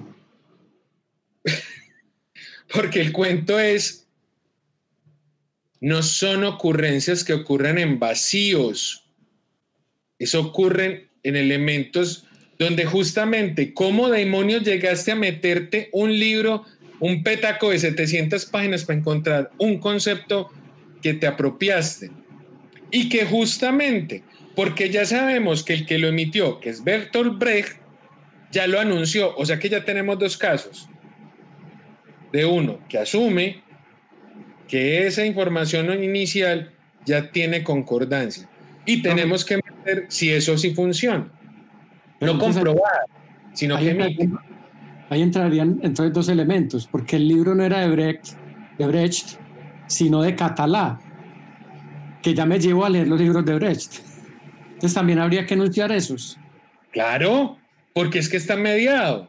Ajá. Y entonces hay que mirar si la narrativa de Catalá nos puede servir para pensar que de pronto el condicionamiento a Brecht funciona. Porque además Catalá trabaja desde la retórica. Entonces, ahí vos estás empezando a construir un universo conceptual que no es solamente el de la constelación, porque repito, es que yo soy muy jodón con esto de las figuras del lenguaje, no lingüística, las figuras del lenguaje, es porque la idea de constelación me organiza previamente la cosa. Que yo lo que necesito es que ustedes entrenen a leer desde el caos, no tratándolo de organizar, entendiendo el caos que tienen ustedes en su cerebro. Es un método muy distinto, obviamente y no está negando el otro ejercicio. Es simplemente para que ustedes, luego porque ya lo han, ya lo han expresado, todavía sienten en redes. Si el ejercicio no les organizó la cosa, quiere decir que no está organizado, frescos. Pero también la pregunta que cabría es, ¿y si será que sí es organizable? Porque se puede trabajar dentro de la lógica del caos. Recuerden que el caos es lo que permite que se detonen cosas. El caos no es invención mía, ni tampoco el, la investigación-creación. Eso existe como concepto de construcciones epistemológicas. Y de hecho, si no me creen, los reto a que se lean eh, el manifiesto transdisciplinar de Basaram Nicolescu, que trabaja desde la bioética y trabaja desde la medicina y que habla de cómo utilizar herramientas desde la creación para poder cambiar las cosas de la percepción en el mundo, incluso desde la misma disciplina. Esto no se ha inventado reciente, eso ya tiene más o menos 40 años, entre 30 y 40 años dando vueltas, porque de verdad, a ver, es que estar en la bisagra entre el fin de la modernidad y eso otro que algunos han llamado posmodernidad, que es un nombre un poco petardo. Pero es que el asunto es que, la, que es tener claridad. Es que el cuento es, la claridad es simplemente un problema de perspectiva. A ver, cuando yo empecé hablándoles con lo del asunto de, del giro lingüístico, es que parte, o sea, recuerden que quien más o menos organizó la lingüística y a la vez la semiótica fue Ferdinand de Saussure y después Pers, que es el que hace la Ferdinand de Saussure hizo la semiología. Bueno, los alumnos de Ferdinand de Saussure hacen la semiología y, lo, y los de Pers hacen la semiótica. Pero es que el cuento es que cuando empieza, cuando se salen ellos del esquema de que los narradores son europeos, occidentales, y se empiezan a encontrar con un montón de anomalías, empiezan a tener que crear una serie de excepciones a la norma. Cuando se crea el giro lingüístico, cuando se denuncia como giro lingüístico, es como, dejémonos de maricadas. Es que no es un sistema estable. Hay algunas que construyeron una idea de estabilidad que está narrada justamente por la semiótica europea y norteamericana. Pero hay todo, o sea, hay todo un espectro donde más o menos tres cuartas partes de la población están ocultas según esa lógica. Entonces, realmente el lenguaje sí es claro. O sea, realmente el grafema A me transmite la A. Y realmente la palabra silla me transmite toda la sillicidad contenida en la silla. El esencialismo fue lo que se cayó con eso y por eso es que cambia el giro cultural, el giro espacial, todo eso, porque es que finalmente todos los ejes absolutos entran en peligro. Por eso incluso en este momento estamos en cuestionamientos con la democracia y el régimen de capital, porque lo asumimos como absoluto. Si eso es así, ¿cómo no va a ser el principio de organización de la investigación? Porque sobre, sobre todo por una cosa, porque se supone que si vamos a trabajar en un principio científico, la repetición del método nos debería dar el mismo resultado en otro escenario. Claro. ¿Y eso cómo lo logramos cuando el factor no es científico? Tengo que imponerle al otro unas razones, simplificar. Entonces, todo aquello que yo asumo que es simple, es simple es porque yo decido quitarle atributos de su propia constitución. Por eso es que la investigación-creación no es que surja como un flotador, sino que es un conjunto de construcciones teóricas y construcciones investigativas que emergen hace más de 40 años para poder reconocer cómo es posible que se que se generen investigaciones que nos ayuden a comprender, no tratando de explicar el caos, insisto, es que si fuéramos a hablar de esto, miren cuántas veces la ciencia estable, y yo soy cientifista, nos ha contratado de contar que es un bendito agujero negro y no han podido. Pues no lo sabemos. Los que somos veteranos nos criamos con Plutón siendo planeta y eso era una verdad de apuño. Luego llega Neil deGrasse Tyson y lo rebaja planetoide. No faltó la viuda de Plutón, pero en este momento lo que creemos que conocemos como mecanismo absoluto es que Plutón es un planetoide. ¿Qué fue lo que comprobó el Voyager? Lo que comprobó el Voyager es que, y tal vez aquello que pensábamos que, el que era el sistema solar, no es hasta, esos no son sus límites, porque se han encontrado otras cosas que están dando vueltas. Lo que quiero decir es, si nosotros en vez de pensar que lo sabemos, sí lo sabemos, sino que más bien estamos en un eterno ejercicio de duda y que tal vez dudar sea la operación permanente, porque yo no tengo por qué reconocer que esto es estable, si o, o sea, es como uno más uno son dos, depende de dónde estemos hablando. Porque ni siquiera en la matemática eso se cumple. Porque la distancia entre el 1 y el 2 es la misma que entre el 1 y el 0,000000000,1. No es infinita, pues. Entonces, es empezar a entender que la complejidad es, o sea, entender la complejidad incluso nos puede facilitar la vida alrededor de abordar cosas como la idea de caos. O sea, finalmente no es caótico, solamente un principio de relación que desencadena cosas, donde yo asumo que tendré que hacer una simplificación para poder hablar y explicar algo. Eso sí, pero es porque es un ejercicio consciente, no porque la cosa sea simple en sí misma. No lo es. ¿Alguna otra pregunta? Yo por acá se me había dañado el mouse para prender el micrófono. Dale.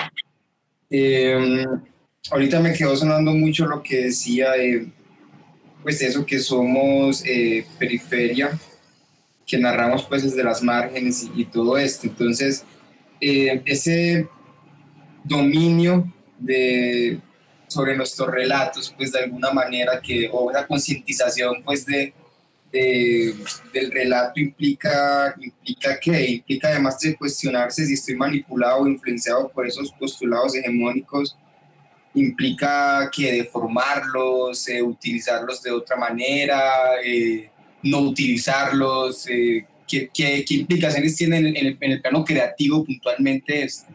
Implica sobre todo hacerse cargo de los canales de, de salida, porque si vos haces cargo, o sea, si vos sabes que no controlas específicamente, o sea, no sos el hegemónico del relato. Pues lo, o sea, lo que implicaría adicionalmente es, bueno, las estrategias de difusión, las estrategias de socialización, de relación con ese otro que también no hace parte del esquema, también deberían ser reformuladas.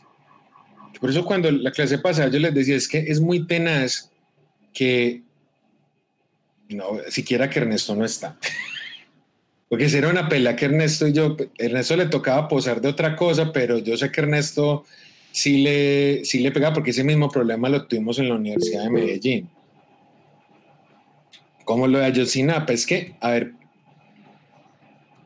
uno llega y le dice a un estudiante que está en, en una carrera de audiovisuales, que tiene todo el derecho a estar en una carrera de audiovisuales, que además es necesaria, porque es que efectivamente esos lenguajes son importantes. Pero, por ejemplo, en la Universidad de Medellín estaban en la idea, pero vas a hacer televisión. Ok, ¿qué significa hacer televisión? Televisión es hacer televisión en un canal de televisión. Sí, pero ¿cuál? Canal U. O vamos a pensar que el referente, el neutro, es Bogotá Vamos a pensar que es Bogotá. Ok. ¿Y qué pasa si, por ejemplo, el pelado es capaz de o sea, lo que produce según esas lógicas, implicaría que tendría que adoptar una serie de estrategias donde se tendría que autocensurar porque presume que el lenguaje que le plantea la hegemonía tiene que, tiene que ponerlo en cintura. Hasta el punto en que ya en este momento nada de eso surge de efecto. Entonces, ¿qué será producir gente que trabaja en televisión ahora? Claro, es que el, problema en este momento con estas... No, es que en la, en la Universidad de Medellín solo querían técnicos y realizadores para canales privados. Pero si será que una universidad es solamente para eso. O sea, estudiaré, es, o sea, meterle el billete que vale estudiar en una universidad privada para salir como mano de obra que alimenta un sistema, si será lo que traduce una formación profesional. De entrada no, porque el Ministerio de Educación dice que eso no, aunque la universidad diga lo contrario. Tampoco es que en la de Antioquia estén mucho más adelante, porque cambiar una coma en los programas curriculares de las universidades públicas es un infierno. Yo admiro mucho lo que hace en la de Antioquia hacerle el kit hasta lo más que pueda, hasta que ya no aguante, porque saben que son masas críticas. Pero si uno se ciñe realmente, en los programas no son tan distintos. Se presupone que hay una manera de producir específica en los lugares. Y que entonces, miren cómo funciona el lenguaje. La producción audiovisual en otros medios se asumen como otros porque hay unas líneas profundas de cine y otras de televisión, o sea, los tradicionales y los nuevos medios. A la vuelta de la experiencia del usuario, realmente sí son, o sea, si son tan nuevos, si son tan innovadores, o sea, si será que se sostienen los formatos. Por ejemplo, yo fui guionista, yo recuerdo que a mí me tocó darle guion a algunos de ustedes. Y en este momento, nada de lo que les di funciona. Porque a mí me, o sea, la misión, la misión era enseñarles a ustedes a hacer formatos de media hora. ¿Dónde se cumplen los formatos de media hora en este momento? En un medio que no tiene casi visualización. Entonces, ¿No será que pensar, o sea, en este momento, cómo hackear ese sistema? Pensar en que de pronto, tal vez, es funcional desarrollar estructuras de contenidos y hacer guionismo, pero no pensar que el formato es lo único que lo construye, aunque todavía se respeten los formatos por razones comerciales. Pero es que las razones comerciales no son las que aplican específicamente en la experiencia del usuario. Y eso no quiere decir que es que el usuario es el que pone el régimen de el régimen de, de circulación, sino que pues justamente si hay producción de sentido en un montón de cosas y formatos donde yo puedo deconstruirlos, pues, ¿qué hacemos? Incluso pensando en cosas. Y lo digo porque ese sí lo sé por un insight no aumentaron las suscripciones ni de Netflix, ni de Amazon, ni de HBO Go, ni de nada. La gente se concentró en sus propias o sea, en las plataformas que tenía. La gente está consumiendo más medios, sí, pero, pero no hubo un aumento exponencial en nuevos consumos. O sea, no hubo migraciones.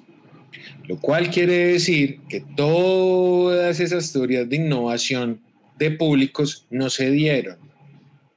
Entonces, ¿no será que también estamos en una falsa conciencia de idealizar y tratar de trasladar una experiencia estadística algo que hace parte también del tejido humano? ¿Por qué? Porque la gente también necesita consumir noticias, aunque no las crea aunque necesite putear al presidente, ya, nos ya se pasó la hora de ser puteado, pero así sepa putear al presidente todos los días de 6 de la tarde a 7 de la noche. Ahí es donde quiero que me entiendan, es porque todos los absolutos con los cuales se construyeron la teoría de medios, la teoría de la comunicación, o sea, porque en este momento la teoría de la comunicación está tan ligada y rebatida, pero se está reconstruyendo es justamente alrededor de los estudios culturales y los estudios visuales. Porque el problema es la presunción de comunicación, no es desde el absoluto de que siempre hay comunicación, sí, siempre hay comunicación, pero no necesariamente siempre hay entendimiento. No siempre hay una linealidad en esa, en esa lógica. Y es más, yo puedo sentir algo sin tenerlo que entender a través de un medio. La indignación yo creo que es el sentimiento que más estamos experimentando, hasta el punto en que está siendo tan osa que ni siquiera vemos qué es lo que nos indigna. Y podemos comunicar, pero no va con un mensaje. Esto que estoy hablando es complejidad. Y ahora la cosa es, piensen en que ustedes lo que están haciendo es, a la operación le están ubicando unas, una producción, un sistema de producción versátil y además un lenguaje. Pero es que ese lenguaje no condiciona lo que se dice. Y eso es lo que quiero que me entiendan. O sea, no por el hecho que estén pensando en términos de audiovisualidad, quiere decir que necesariamente la única experiencia sea audiovisual. ¿no? Son experiencias del sentido a través de un medio audiovisual. Eso es de una complejidad brutal. Entenderlo toma tiempo. Muchachos, ahí les quedo.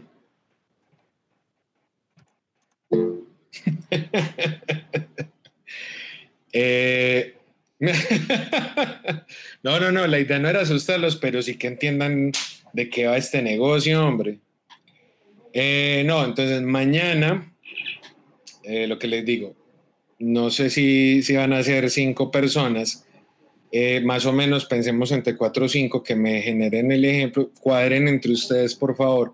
No quiero tampoco que queden en vano todos con el ejercicio mochilado pero sí, si ustedes me dicen que cuadremos una reunión extra, pues una cosa ya después, por favor denme tiempito esta semana, eh, con todo gusto lo hacemos. Eh, pues no, nada, no siendo más, pues ahí les quedo. Gracias. Nos vemos mañana entonces. Listo, profe. Gracias, profe. Muy amable. Chao. Estén bien. Es mañana es mañana. Mañana. Sí, mañana. Listo, gracias. Listo, nos vemos. Gracias, Luis, suerte. Chao. Hasta luego, gracias. Hasta luego.